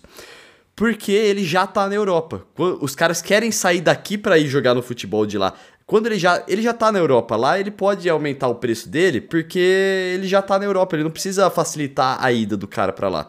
Então, fazer esse caminho inverso de um cara que já tá na Europa, já é mais valorizado só porque ele já tá lá, eu acho que a, gente gente tá falando pra trazer, pra trazer cifras- jovem, nem pra, pra buscar o de bala, pra buscar os caras mais Mas mesmo, novos. que mesmo pros caras mais velhos, o cara que já tá na o- Europa. Não, não é, porque o México é um mercado semelhante ao brasileiro. Não, gente, mas ó, um dia vocês o cara falaram aqui pra gente. México, ele, ele, ele não vem pro Brasil. Não, mas ó, teve um dia que a gente tava falando aqui que o pro é, Sampaoli voltar da, da Europa pra seleção argentina foi um retrocesso na carreira, porque ele já tava na Europa. Sim, Imagina pra um jogador sim. sair de lá. Mas é um, mas, mas é, a, carreira é diferente. Um cara com 28 anos que não tem mais mercado, ele já, ele já não tem mais esse mercado. Ele tem uma ah, opção. tá. Eu não sabia dessa, desse quesito. Tá É, bom. Tá. É, tipo, eu, eu não tô falando pra, gente, pra buscar as grandes promessas do futebol europeu. Ninguém tá, Tá, falando pra você buscar tá, o Gabriel tá, tá. Jesus. beleza. caras que, beleza. que, que são ok. São, a gente tá falando desse nível. Tovan, Gignac, caras que, so, que sobram aqui, mas que quando eles chegam não tão tão velhos. Tá, Não, Então, quando, tá. quando o Gignac mesmo- chega, ele, tinha, ele tava na faixa dos 28, 27 anos no Tigres. O Tovan tá nessa faixa também hoje no, no, no- no Tigres também. Então, a gente vai atrás desse- desses, dessas estrelas, desses caras, desses caras que custam mais caro, desses grandes investimentos, de 33, 34 anos mais. Uhum, tá. É o Hulk, Beleza. é o Diego Costa. Tipo, é- é- não tô falando que é, o, Diego Costa, for ver, é uma estrela muito maior do que o Gignac. Só que o, o que, que o Diego Costa vai ser capaz de fazer? Se, se ele jogar muito, muito mesmo é, no, no Atlético Mineiro, ele não vai chegar perto do que fez pro o Gignac pro Tigres, porque É, agora ele teve mais a pensar. tempo para isso, mais condições físicas para isso. Um jogador A no- aos a no- a no- 26 a gente aí. Tem pouquíssima criatividade. É, um pra jogador aos trazer. 26. eu- O Paulo Bari, ele tava na segunda, sele- segunda divisão espanhola antes de vir pro Flamengo, né? É, pô, eu acho que é verdade. Tá, você me convenceram. Não, Você, você- você pega o, o São Paulo. São Paulo achou. O Rigoni tava no Elche. É um cara que não. É que ele tá por empréstimo. Mas não é um cara velho. É um cara que se o São Paulo contra- comprar, comprar o Rigoni, ele vai jogar uns 5, 6 anos. Pode, né? Óbvio que ninguém. No Brasil as coisas giram muito mais rápido, os caras não ficam tanto tempo no clube. Mas ele pode jogar 5, 6 anos no São Paulo. Se é, Tipo, é, é um outro tipo de investimento. Lá, ele é mais um. Pra esse jogador, compensa vir pra cá. Uhum, tá. Porque ele não, É, ele- ele- ele- no Elche ele poderia ganhar um pouco mais, tá morando num país mais legal e tudo mais. Só que assim, tem a questão. A, a gente pensa nos jogadores como algo com, com um bando de mercenários, mas tem a questão. a- a- a- ser competitivo também pesa. E aí é aquele negócio, o, o Tovan o- olhou pra carreira e falou assim: mano, eu não vou jogar no Paris Saint-Germain. Tipo assim, eu estou no Olympique de Marseille hoje, é daqui pra baixo. Só que, só que o para baixo na Europa é você não ser nada competitivo. Sim. Eu posso manter esse, esse daqui para baixo num lugar que eu vou competir, vou ganhar título, vou ser importante, vou ser ídolo. Sim. Né? E vou ganhar, vou ganhar o dinheiro que não é muito menos. O, o, cara não ganha muito menos no Tigres do que ele ganharia no, no Sochaux, no Caan, que são os times que ele poderia jogar daqui para frente, né? Depois, depois do Olympique de Marseille. E é, é, é, esse que, é esse mercado que a gente tem dificuldade em olhar ainda no Brasil.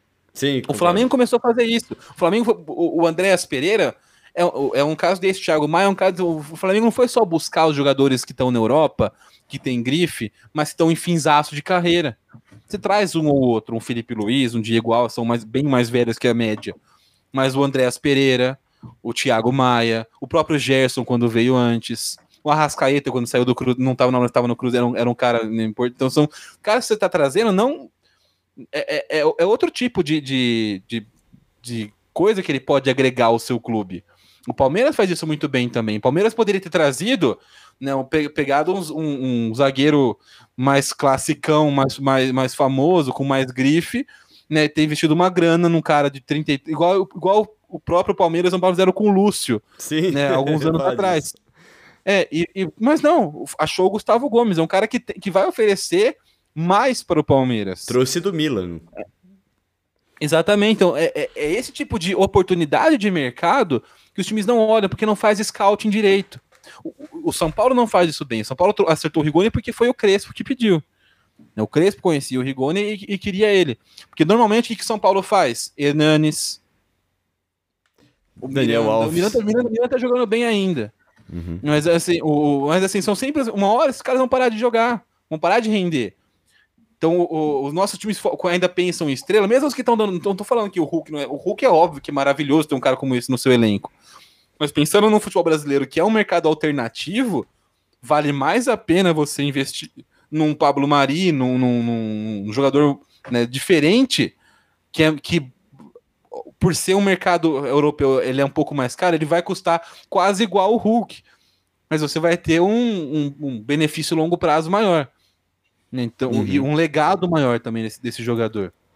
São, e, se você tiver dinheiro para trazer esses caras, eu, Hulk, eu, Diego Costa, que é o que o Flamengo faz isso. Eu falei, o Flamengo encontra essas oportunidades de mercado, mas ele traz o Felipe Luiz. Ele complementa o time com esses caras também que tem a grife, que são velhas e que chegam para tipo, ajudar muito pontualmente ali naquele, naqueles momentos.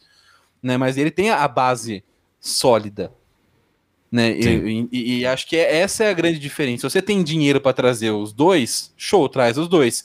Agora, se você, se você tá com dinheiro, mas não tanto assim, encontra as oportunidades mais legais, mais interessantes de mercado. Uhum. É coisa que o, o Palmeiras, o, o, esse salto que o Galo deu nos últimos dois anos para esse ano é justamente isso. Beleza, eu tô gastando uma grana no Hulk no Diego Costa, mas eu trouxe o Zarate, eu trouxe o Nacho, né? Eu investi no Guilherme Arana. Então, sim, eu, sim, eu, é, então você, você, montou uma base que não é uma base, não um super time de estrelas naquele sentido clássico, tipo, você vai trazer os jogadores com mais grife possível. Então, por exemplo, o Atlético Mineiro poderia ter trazido, sei lá, o, o sei lá, o pensar no lateral esquerdo que estava velho na, na, Europa brasileiro, o Maxwell, por exemplo, ele tem mais grife do que o Arana. Sim. Mas ele acrescentaria tanto quanto o Arana ao elenco e por tanto tempo quanto pode o Arana. Então, é, é esse tipo de, de mercado que o, o Atlético fez ter essa virada, porque até então estava montando esses times com, com vários craques, é, eram os craques que estavam velhos já, era o Diego Tardelli, eram esses caras de sempre. Hoje mudou um pouco esse planejamento. E, e aí eles estão conseguindo bancar esse time, essa base sólida, com essas estrelas, super estrelas, que são o Diego Costa, o Hulk, né? Cara diferentão mesmo. Acho que, acho que são então, no, é, é, quando a gente fala que falta criatividade para o time brasileiro, é isso. É você sair desses mesmos nomes. Ah, vou trazer alguém, vou trazer um volante de grilo, trazer o Hernanes. Pô, legal, ele jogou muito, mas ele, já ele não é mais hora dele. Para você hoje. E viu, gente, quando a gente fala desses super times, eu falei o quanto que a gente incomodaria lá na Europa, né, um, time, um super time brasileiro. É, vamos também olhar um pouco para o passado, pensar nos super times que a gente já teve em nível mundial, e aí a gente pode falar do Flamengo, do Zico, né? É, mas será que a gente pode voltar ainda a ter um time que seja assim, nossa, é, que não. Vai, vai bater de frente com os europeus? Não, não. Aliás, aliás, a gente não precisa voltar tão, tão. Eu acho que a gente não precisa voltar tão é, para trás para lembrar do super time de nível mundial. Não precisa voltar ali no Zico, no Pode Pelé, ser na década de 90 porque, também. Eu, porque eu, eu, acho, eu acho que o último time que a gente teve aí, o último super time brasileiro que a gente teve aí é que poderia ser considerado um super time a nível mundial, é o Corinthians o Kia. Aquele Corinthians com Tevez, com Gamarra, aquele, lá, aquele Corinthians podia ser considerado super time a nível mundial ainda na época de 2000. Eu tendo a discordar, hein, não é? Porque esse aí me é. pareceu aquele típico catadão que, sem projeto, sem. Não, é catadão, sem projeto e tal, mas os nomes. O, se você bota um técnico bom, porque aquele time lá, ele podia fazer. Não, não seria tipo um time para ser campeão da Champions League com folgas, mas era um time que podia brigar. E aí, Aquele time do Corinthians. Eu, estou, eu preciso de eu tempo para pensar. eu também acho que, eu não. Acho que não. Acho que não. a gente não teve. É, eu acho que não. Tinha alguns caras. Tinha o Mascherano, tinha o Nilmar e tinha o Tevez, mas o mesmo tinha, tinha, o, tinha o Bruno Otávio, o Rosinei, Tinha o Carlos Alberto, que tinha jogado Marinho, no Porto, tinha sido campeão da Champions, Costa. né? Pelo Porto, cara. É, é, é, tipo, você tinha, você tinha alguns caras, mas acho que não, acho que não chegaria é, o a ser Seba, um, né? Um negócio assim, era, pra, é, passarela. Pra, pra, pra, época, pra época, eu acho que batia assim, porque, tipo, o Borinho, como, como o, o, o o Orelha lembrou aí. Porto. O Mourinho, foi, o Mourinho foi campeão da Champions com o Porto e o Porto que o Mourinho usou para ser campeão da Champions era pior que aquele Corinthians. ah, sim, mas acho que, acho que é uma diferença Desculpa. entre poder chegar e ser candidato a chegar. Poder, todo mundo pode dar, emplacar um time com um bom técnico. O Corinthians poderia, naquele aquele time, como qualquer time brasileiro hoje, pode ganhar um Mundial até. É mais difícil, porque é cada vez mais discrepante o nível dos times, mas dá para ganhar um campeonato, é possível assim, é ganhar. É, é que eu acho, assim. que naquele, eu acho que naquele ano foi o, é o, é o último que eu, que eu, que eu, aquele, aquele lá, o último que eu considero como é, possível, porque acho que foi a última vez que um super time brasileiro não estava com um nível tão discrepante dos times da Europa. O, time, o nível era menor, mas não era a mesma diferença que a gente já tinha quando o Corinthians foi campeão mundial em 2013, que a diferença do, da, da qualidade do melhor time brasileiro para o melhor time europeu era era absurda. Então, mas, era... mas vamos concordar que fracassou esse super time do Corinthians. Não, é... foi um fracasso. Mas... Depende, depende. É. É, é, se, Ganhou se, o Brasileirão, mas pensar... era, um, era, um, era, um, é. era um time super estrelas. Mas você pode pensar em outro time que tipo, no nível, de, no nível do Brasil fracassou menos até. Tipo, tem time que é. tem, tem projetos que a gente viu que fracassaram muito mais. Tem o Flamengo é, que fracassou, aquele Flamengo que trouxe o Vampeta, trouxe todo mundo. Nossa. Era o, era o Flamengo com o Vampeta, o Denilson, o Alex antes de ganhar tudo no Cruzeiro. É, o Alex. Também mas, é, nada. É, então, é, mas respondendo a pergunta do Orelha, eu acho que não. Não porque a gente vive num cenário de sociedade no mundo hoje que é improvável. Né? A questão da globalização é legal a globalização, internet, mas assim, a globalização, ela, ao, ao, mesmo tempo que ela conecta lugares diferentes, ela é, amplia os abismos né, sociais entre os Antes você não tinha uma comparação Sim uma, uma relação financeira direta entre o, o, sei lá, vamos pegar o time do, do São Paulo em 92, 93, o time do Flamengo em 83, que é, uma, que é o, o, Beleza, o Flamengo tinha um timaço, era a base da seleção brasileira, e o Liverpool tinha um timaço, a base da seleção Inglaterra. Os dois jogavam, era pau a pau. Né, porque você tem dois times que são bases de seleções mundiais. Hoje não tem base de seleção nenhuma aqui no Brasil. E nunca vai ter, porque a gente não vai conseguir competir. Quanto mais ricos esse é, esse é o capitalismo. Quanto mais ricos nossos times forem, por ser um mercado inferior, mais ricos os outros vão estar ainda. Então você fala, ah, mas se o Flamengo ganhar muito, oh. se o Flamengo for oh. muito, muito rico, muito rico daqui de cinco anos, os outros vão ser mais lá fora. Nunca, é, é, é, essa, esse abismo nunca vai parar de crescer. Né? Então, eu acho muito improvável, por, por essa questão de, de, de distância de dinheiro, que hoje ela tem como atuar de fato em campo. Né? Se um cara começa a jogar bem aqui, muito bem, a ponto de desequilibrar um jogo contra o Liverpool, o Liverpool leva o cara embora. Isso não só em qualquer time da Europa. Né? Eles têm mais dinheiro do que a gente. É, aliás, né? pela, pela, pela condição de abismo financeiro e tal, é mais fácil a gente ver é, daqui, nos próximos, sei lá, 10, 15 anos, um time chinês ser base de seleção do que um time brasileiro ser base de seleção. Verdade. É. É o famoso e, e, problema que o Carl Center poderia resolver, né? Não, mas, o, mas é, então, é, para mim, por isso que é, tão, é óbvio que pode ganhar o um Mundial. Então, vamos supor que vá o, o Flamengo ou o Palmeiras no Mundial agora, vai pegar um Chelsea muito bom, muito melhor que qualquer time do Brasil, mas pode ser que ganhe, nos pode pênaltis, ganhe, 1 a 0 é, tipo, é, é, um jogo, é futebol tem isso, acontece. Mas não é um negócio que não, não, é, não há de fato uma competitividade de fato entre os times brasileiros e os times europeus. São outros universos que eu falei. O nosso foco tem que ser em ser bem melhores que os demais. Se a gente conseguir ser melhor que os times do Oriente Médio, que os times da África, que os times da Ásia, que os times da América do Norte, ok. Tamo no, mas o, o nosso nível hoje é esse. É, é, é, é, se preocupar se a gente conseguiria ganhar uma, uma MLS, se conseguiria ganhar uma, uma Copa, uma Conca Champions, se conseguiria ganhar uma Champions Asiática. Né, que, que são campeonatos do nosso nível hoje. Né, você pega, se você olhar o. o lá, realistas para as nossas projeções, né? Sim, se você conseguir sobressair nesses mercados, aí naturalmente você vai estar um, um, um, passo mais perto dos europeus. A gente não, a gente fica focando nisso. Ah, quem é melhor, o Liverpool ou o Flamengo, o Grêmio ou o Real Madrid, né, o Palmeiras ou o Bayern. E, e, a gente nunca vai conseguir chegar em nenhum lugar dessa maneira. Né, o, o foco do Palmeiras tem que ser em ser melhor que o Tigres e o Al O foco do, do, do, do, Flamengo tem que ser em passar fácil pelo Al Hilal. Né, o, e a gente, a gente tá nesse. Não, não, não é com desrespeito, porque hoje a gente não tá num nível superior a esses times se o, o, o, ponto. Eu nem acho, nem acho que vai estar o que deveria estar. Eu acho que está no nosso nível. Nosso nível é esse. É, é, é, hoje, no futebol, é a Europa e o mundo. O campeonato mundial de clubes hoje, de futebol, é a mesma coisa que você pegar né, no basquete o campeão da, da, da sul-americano de basquete, o campeão da asiático de basquete, e colocar o campeão da NBA. É outro campeonato, é outro jogo, é outro, é outro tipo de, de, de, de é, quase, é quase que outro esporte.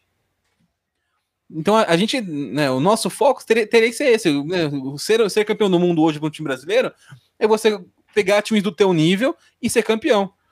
Que e nosso nível é esse. A gente fica focando em Bayern, em Chelsea, em Liverpool, em Paris Saint-Germain, a gente nunca vai chegar lá.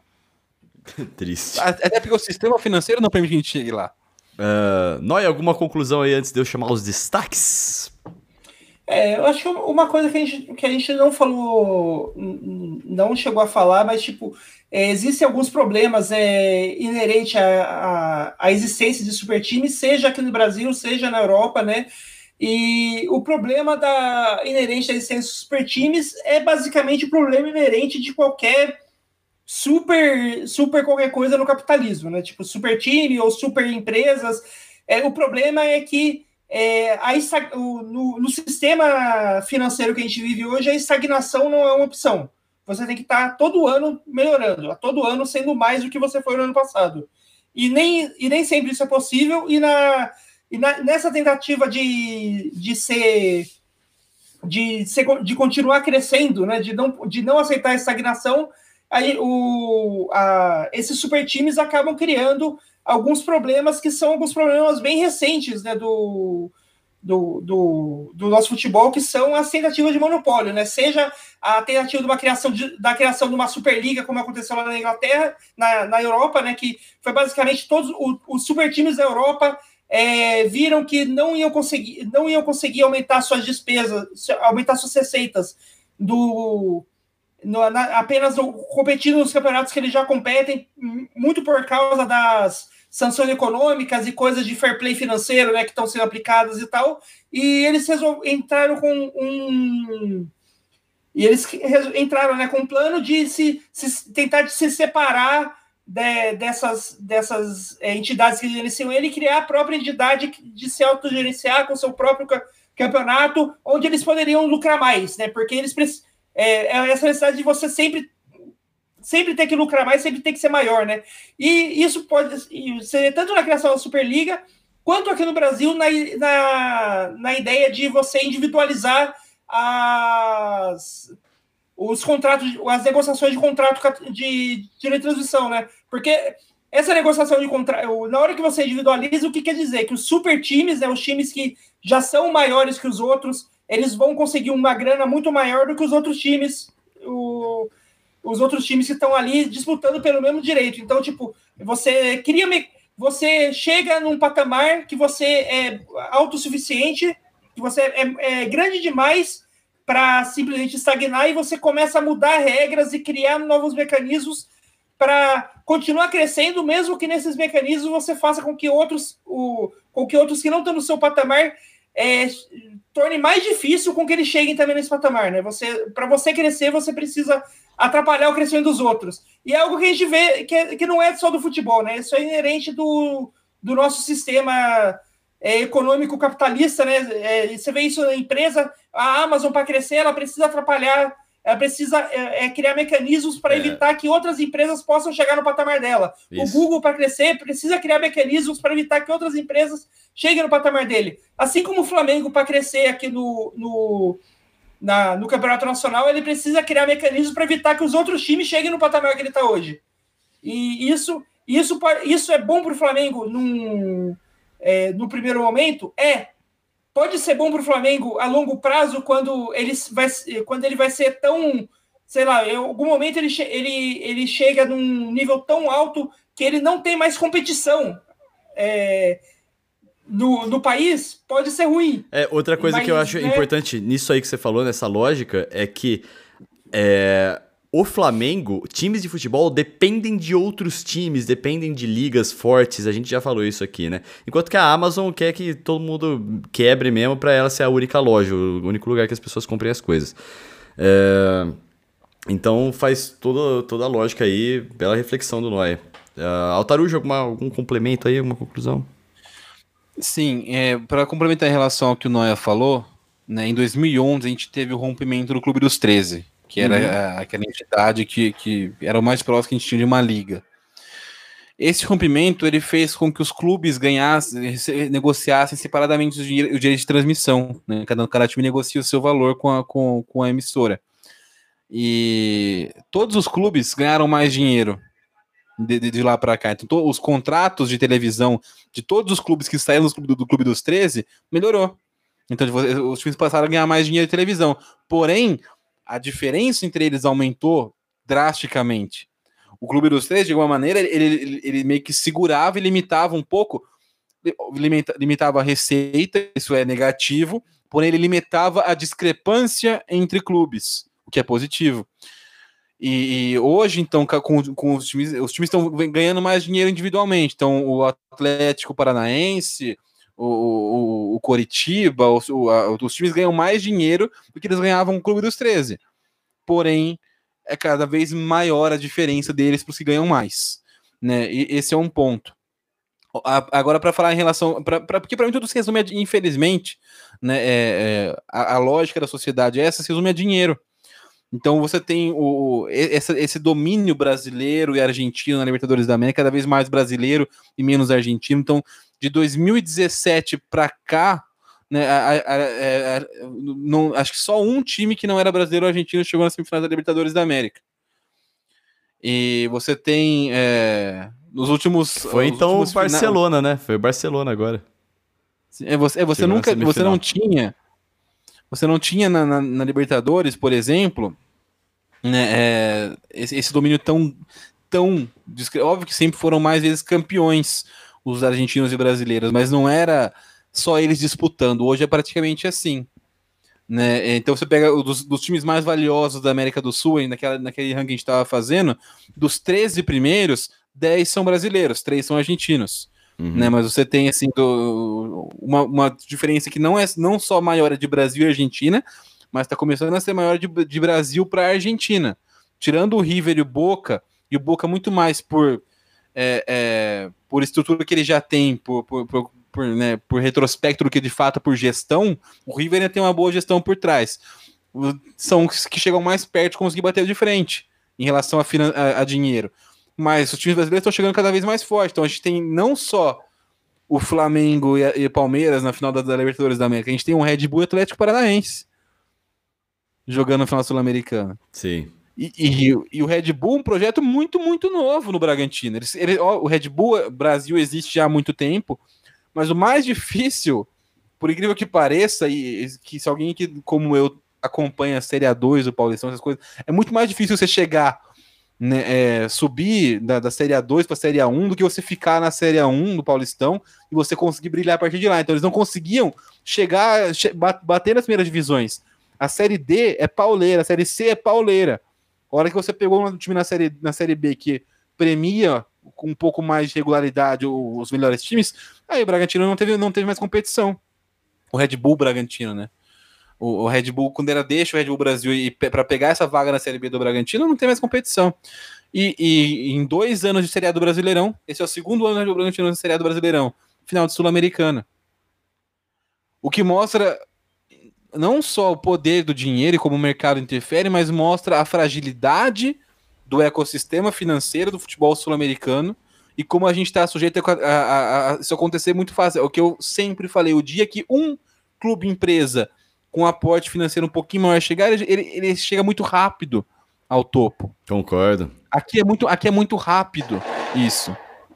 É, isso. Aí. O Bragantino chegou em dois anos de Série A, tá na final da Sul-Americana. Deve jogar a Libertadores três anos depois. Não, em níveis de Série B, o Bragantino era um super time. Sim. É. Né, e assim, a, a, gente sabe que o, o investimento feito no Red Bull Bragantino hoje é contido, é tímido de, a gente, a você olha pro, pro poderio da Red Bull, aqui o, o que eles investem no Bragantino é, é pouco. Você pega, compara com, até com os outros Red Bulls, com o New York, com o Salzburg, com o Leipzig. A impressão que dá é que o dia que os caras falam assim, pô, acho que vira aqui no Brasil. É, é quero ganhar, né? quero ganhar o é. Brasileirão. Pronto. Acabou. E, e, assim, a gente tem hoje talvez Concordo. só o Palmeiras e o Atlético Mineiro com estrutura um pouco mais permanente para o Palmeiras e o Flamengo. E o Atlético Mineiro, a gente, vai, a gente vai ver como é que vai ficar nos próximos anos. Sim. Se é um super time passageiro, né, de, de, por investimento estrangeiro, como foi o Corinthians da, da MSI, como foi o Palmeiras da Parmalat, como foi o Fluminense da Unimed, ou se vai conseguir transformar isso numa estrutura um pouco mais, é, é mais permanente, mais, mais estável para o futuro. Agora, o fato é, se o, se o Bragantino, se a Red Bull, não o Bragantino, a Red Bull resolver meter a grana violenta mesmo aqui, igual eles fazem na Europa, tirando o Palmeiras e o Flamengo hoje, não dá para você cravar que ninguém consegue segurar mais. Sim. Muito bem, senhores. Eu queria também dar um destaque aqui para um jornal argentino que, após o primeiro jogo entre Atlético Mineiro e Palmeiras, postou, é, fez uma matéria assim: esses são os super times, né? Foi um jogo chatíssimo o primeiro jogo de ida. E eles foram tirar sarro, assim, falando assim, pô, os caras ficam aí com todo esse. É, essas coisas essas coisas econômicas aí, essas. É, um poderio que desequilibra a competição na América, né? E, e colocou aí. Eu senti falta também da gente falar, eu sei que a gente já tem que arrumar pro, pro, pro fim do podcast, do podcast, mas eu queria que vocês falassem rapidamente sobre regras de fair play financeiro que são feitas é, ou para tentar segurar isso aí um pouquinho ou para pelo menos dar algum, é. alguma esperança para a galera que não tem tanto investimento. Ah, Aurelia, só, só antes de, de, entrar nisso aí, é, uhum. comentar um negócio que o, o, daquela, o que o Olé falou lá de. Acho que foi o Olé, né? Que você falou do Eu não sei se foi o, o Olé, por isso que eu não é, falei. Tem, é, assim, tem cara de ser olé, né? O tipo de chamada tem cara de ser olé. É. Mas é que, né? Assim, não, não, sei se, não sei se é, mas é o tipo de, chamada que eles, que eles costumam fazer, né? Sim. E, mas assim, esse negócio de. Esse é, o, esse é o super time, que é o jogo que faz um super time e, e acaba saindo do jogo chato e tal. Não precisa ser só aqui no Brasil, não. É só você. Tenta assistir algum jogo do PSG nesse começo de temporada. Tem... Mas o Abel falou isso aí na entrevista coletiva dele. ele falou assim: Você já viu o PSG jogar? Como é que ele joga? Você acha que é como? é, foi, eu achei interessante ele falar isso aí. Mas e aí, sobre fair play financeiro, como é que funciona isso? Rapidamente, gente, que a gente tem que começar aí já pro final já. Eu acho importante, mas a maneira que é feita, ela não tem de fato um fair play, não tem um controle tão rígido, né? Ela barra algumas bizarrices muito bizarras, mas nem tanto assim. Diz que o Messi não, podia a... ficar no Barcelona por causa do fair play financeiro. Assim, Há muitas. Não, é, o Messi sim. pode ficar por causa de gestão, gestão mal feita. É, é porque é que, se é o time faz um pouquinho. Porque senão, se você for analisar dessa maneira, o Messi poderia jogar em nenhum lugar. Concorda? Concordo. É, é, é gestão. O Barcelona hum. vai falar que o Barcelona tipo, não tem dinheiro para. Não, é, é gestão. A, a, o fair play financeiro, ele, eu acho que é, é, importante que exista, mas ele teria que ser um pouco mais rigoroso. Ter, a impressão que dá é que ele tá ali para falar assim, ah, estamos tentando barrar isso, mas não tão, não, não tanto assim, tipo, é o famoso proibido dançar agarradinho, mas se quiser pode. Né?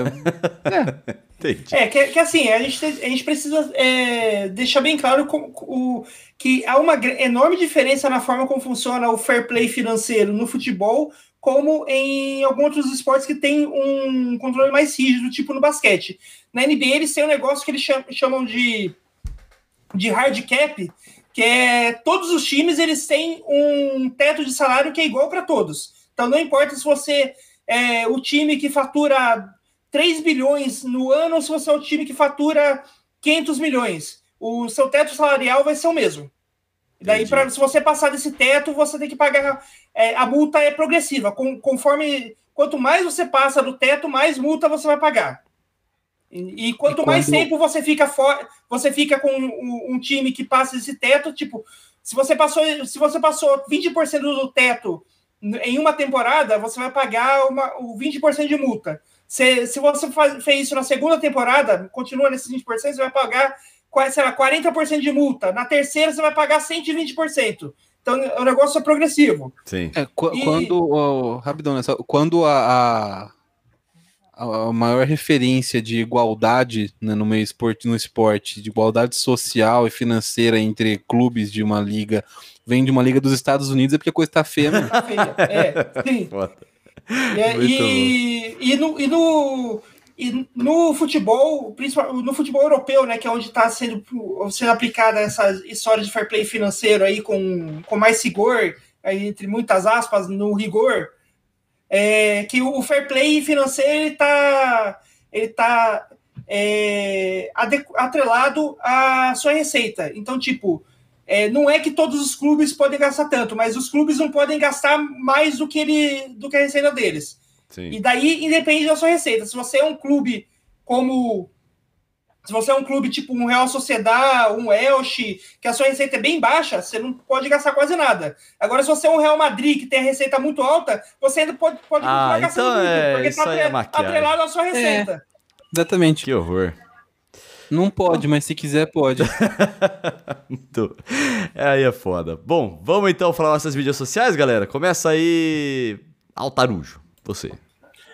Você vai me encontrar no Twitter com arroba Felipe Altarujo felizmente, muito menos participativo nas redes sociais ultimamente. Estou um pouco mais feliz até, mas é, não, não, não, é porque é, não, não, não queria, eu não, nunca cheguei como essa galera good vibe, não, vou, vou, vou me fazer um detox de redes sociais, não, não tive tempo mesmo. Mas é a hora que eu parei para pensar que, tipo, tô sem tempo para entrar no Twitter, por exemplo, e falar tanto no Twitter, tem sido bom para minha pra minha saúde emocional, então eu espero continuar assim. Mas me sigam no Twitter, que aí você vai ver de vez em quando falando umas bobagens de vez em quando. Essa é. coisa, você pode encontrar ele lá no Twitter fazendo essas reflexões filosóficas. Exato, exato. Isso aí. Noia, sua vez. É, você me encontra lá no Twitter também, no arroba Rafa Onoia.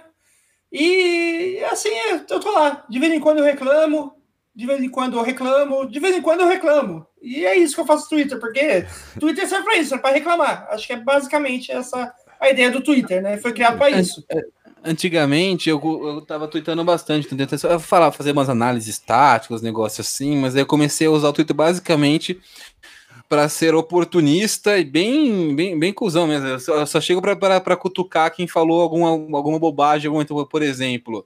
Né, é, hoje eu entrei para cornetar, falei, nossa, né, é, o São Paulo realmente melhorou muito depois do Diniz, né? É uns negócios assim, você entra só para dar uma, uhum. entra só para fazer bem, bem oportunista, eu me tornei aquilo que eu mais criticava porque é legal, divertido, aí você deixa os haters xingando você nos comentários e vai embora. Eu também acho isso divertido. O meu Twitter e meu Instagram são Vitão Frasca. Vitão, você já sabe, sem o tio no ar, você pode me encontrar lá falando do Palmeiras e falando mal do Bolsonaro também. Não se esqueça também de se inscrever aqui no canal da Rede Contínua, caso você esteja nos escutando ou nos assistindo pelo YouTube. Se você estiver na sua plataforma de podcast favorita, você assina, siga, sei lá o que está escrito aí nesse botão em destaque, para você ficar por dentro de todos os episódios aqui do Autogol. E falando em destaque, vamos para os nossos destaques. Você sabe que cada um aqui dá um destaque no final. Vamos começar por você agora, Altarujo.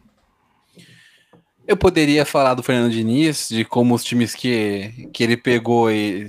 Acho que pro bingo aí do, do autogol, é. Fernando Diniz pode marcar aí também. É. Aliás, aliás, o, aliás, o Vasco tá invicto desde que ele assumiu, né?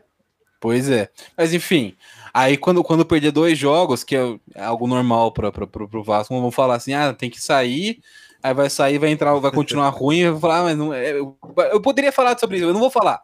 Poderia falar que o Santos, o problema não era o Fernando Diniz, aparentemente. Poderia falar que o São Paulo, não só não era problema, como o São Paulo tá jogando pior que jogava no passado, brigando na fase de baixo da tabela enquanto brigava pelo título no passado. Mas, não, não vou falar disso, não vou falar disso, estou paz e amor. Quero exaltar coisas boas.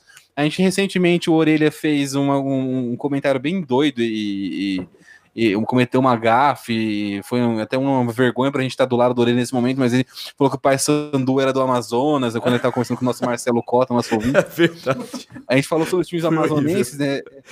Mas, enfim, tudo isso para dizer que pela Série C, né, é, o, o Manaus Futebol Clube tá uma campanha muito sólida, e assim, se eu tivesse que apostar, eu diria que o Manaus tem tudo para subir para a Série B do Brasileirão e é um time com uma, com uma visão um pouco diferente. Acho que, acho que é, é equivalente ao que foi o Cuiabá uns anos atrás. Tem também, óbvio, o aporte de empresários locais e tudo mais, mas a maneira com que eles né, abordam esse mercado é, é diferente e talvez seja um time para se abrir o olho que em breve pode pintar, numa, fazendo um, um, estraguinho na Copa do Brasil, né, quem sabe até subindo na Série B, da Série B para a Série A do Brasileirão.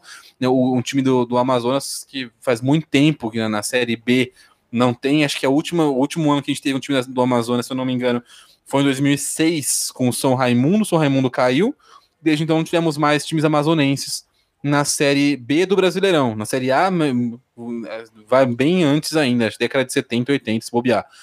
É, então, um trabalho bem legal que está sendo feito no Manaus.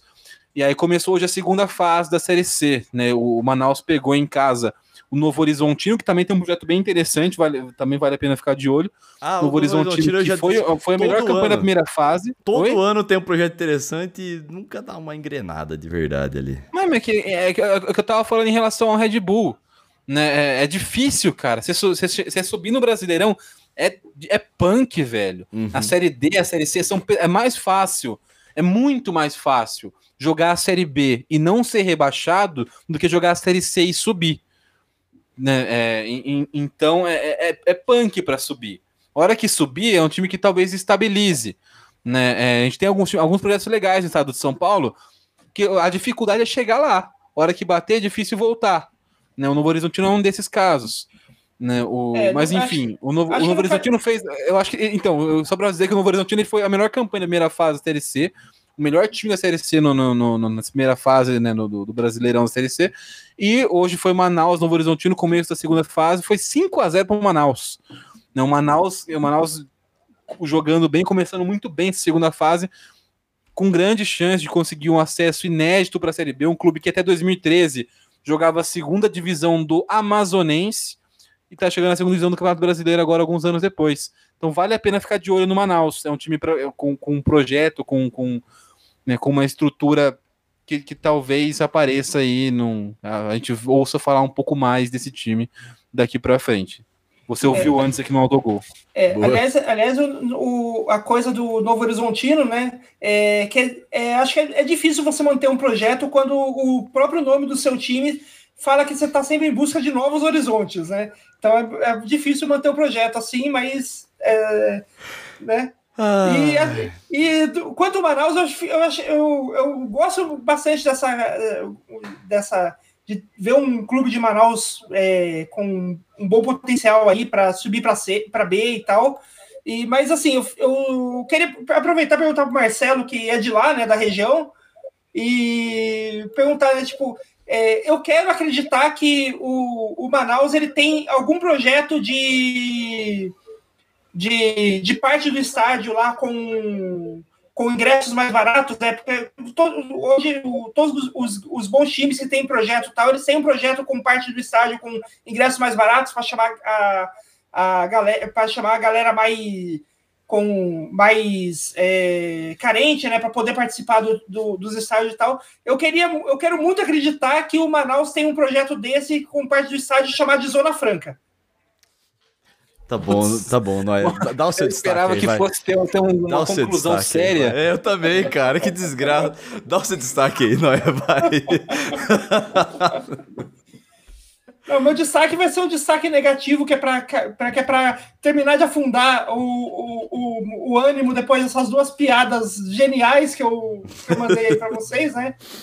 Que é um destaque negativo da. É um tweet da TNT Sports. Né, ela era um tweet falando sobre a, a, a final do, da Copa do Mundo de Futsal. Final da Copa do Mundo de Futsal, que é, a Portugal foi o campeão esse ano, esse ano, né? Hoje, né? A final rolou hoje, Portugal ganhou em cima da Argentina e tal. E daí, para comemorar o título de Portugal que foi em cima da Argentina, o, a TNT Esportes Brasil mandou Nossa, um tweet. eu vi isso. Um tweet falando parabéns aos nossos colonizadores. tipo, Ainda bem que eu não tinha visto isso, brother. Meu Deus. Tipo, não, não, tem, não tem muita coisa. O, não, tem, não tem muito o que falar, além de tipo. Não! Simplesmente não. Meu Deus do céu. Para não, falar, pra, não, não falar outra coisa mais enfático, só um não, simples, bem enfático. oh, e o meu destaque aqui, aproveitando que o grande Matheus Henrique, um abraço, Matheus Henrique, ele falou que a gente não sabe de nada, ele tá brincando. Mas o meu destaque é este programa que na semana passada, tava eu e o Noia só aqui, o Tarucho não tava na semana passada. A gente matou o que, que o Abel Ferreira ia fazer contra o Galo. Ele foi na entrevista e falou praticamente com as palavras que a gente falou aqui. Nós, nós estamos de parabéns, nós somos o destaque dessa semana. Para você se inscrever aqui nesse canal e acompanhar o Autogol, porque, pô, vale a pena, a gente acerta, cara. A gente, eu fiquei orgulhoso da gente, não é? É nóis. É, é, muito bom quando a, gente, quando a, gente, acerta falando algo que é muito claro que o time tem feito no, durante um ano. algo que é muito óbvio, né? É. foi, tá foi, foi, tipo, foi, tipo a gente, foi tipo a gente falar que a gente defender com convicção que a água é molhada e no dia seguinte alguém. O, o, uma autoridade me falar que sim, água molhada. mas, eu, mas eu falei, quando eu, eu assisti a coletiva do Abel, eu falei assim, pô, se ele tivesse assistido o autogol, ele teria ficado orgulhoso da gente. tá bom, eu preciso muito ir no banheiro, gente. Então vou acabar o podcast. Acabou o podcast. Tchau. Falou.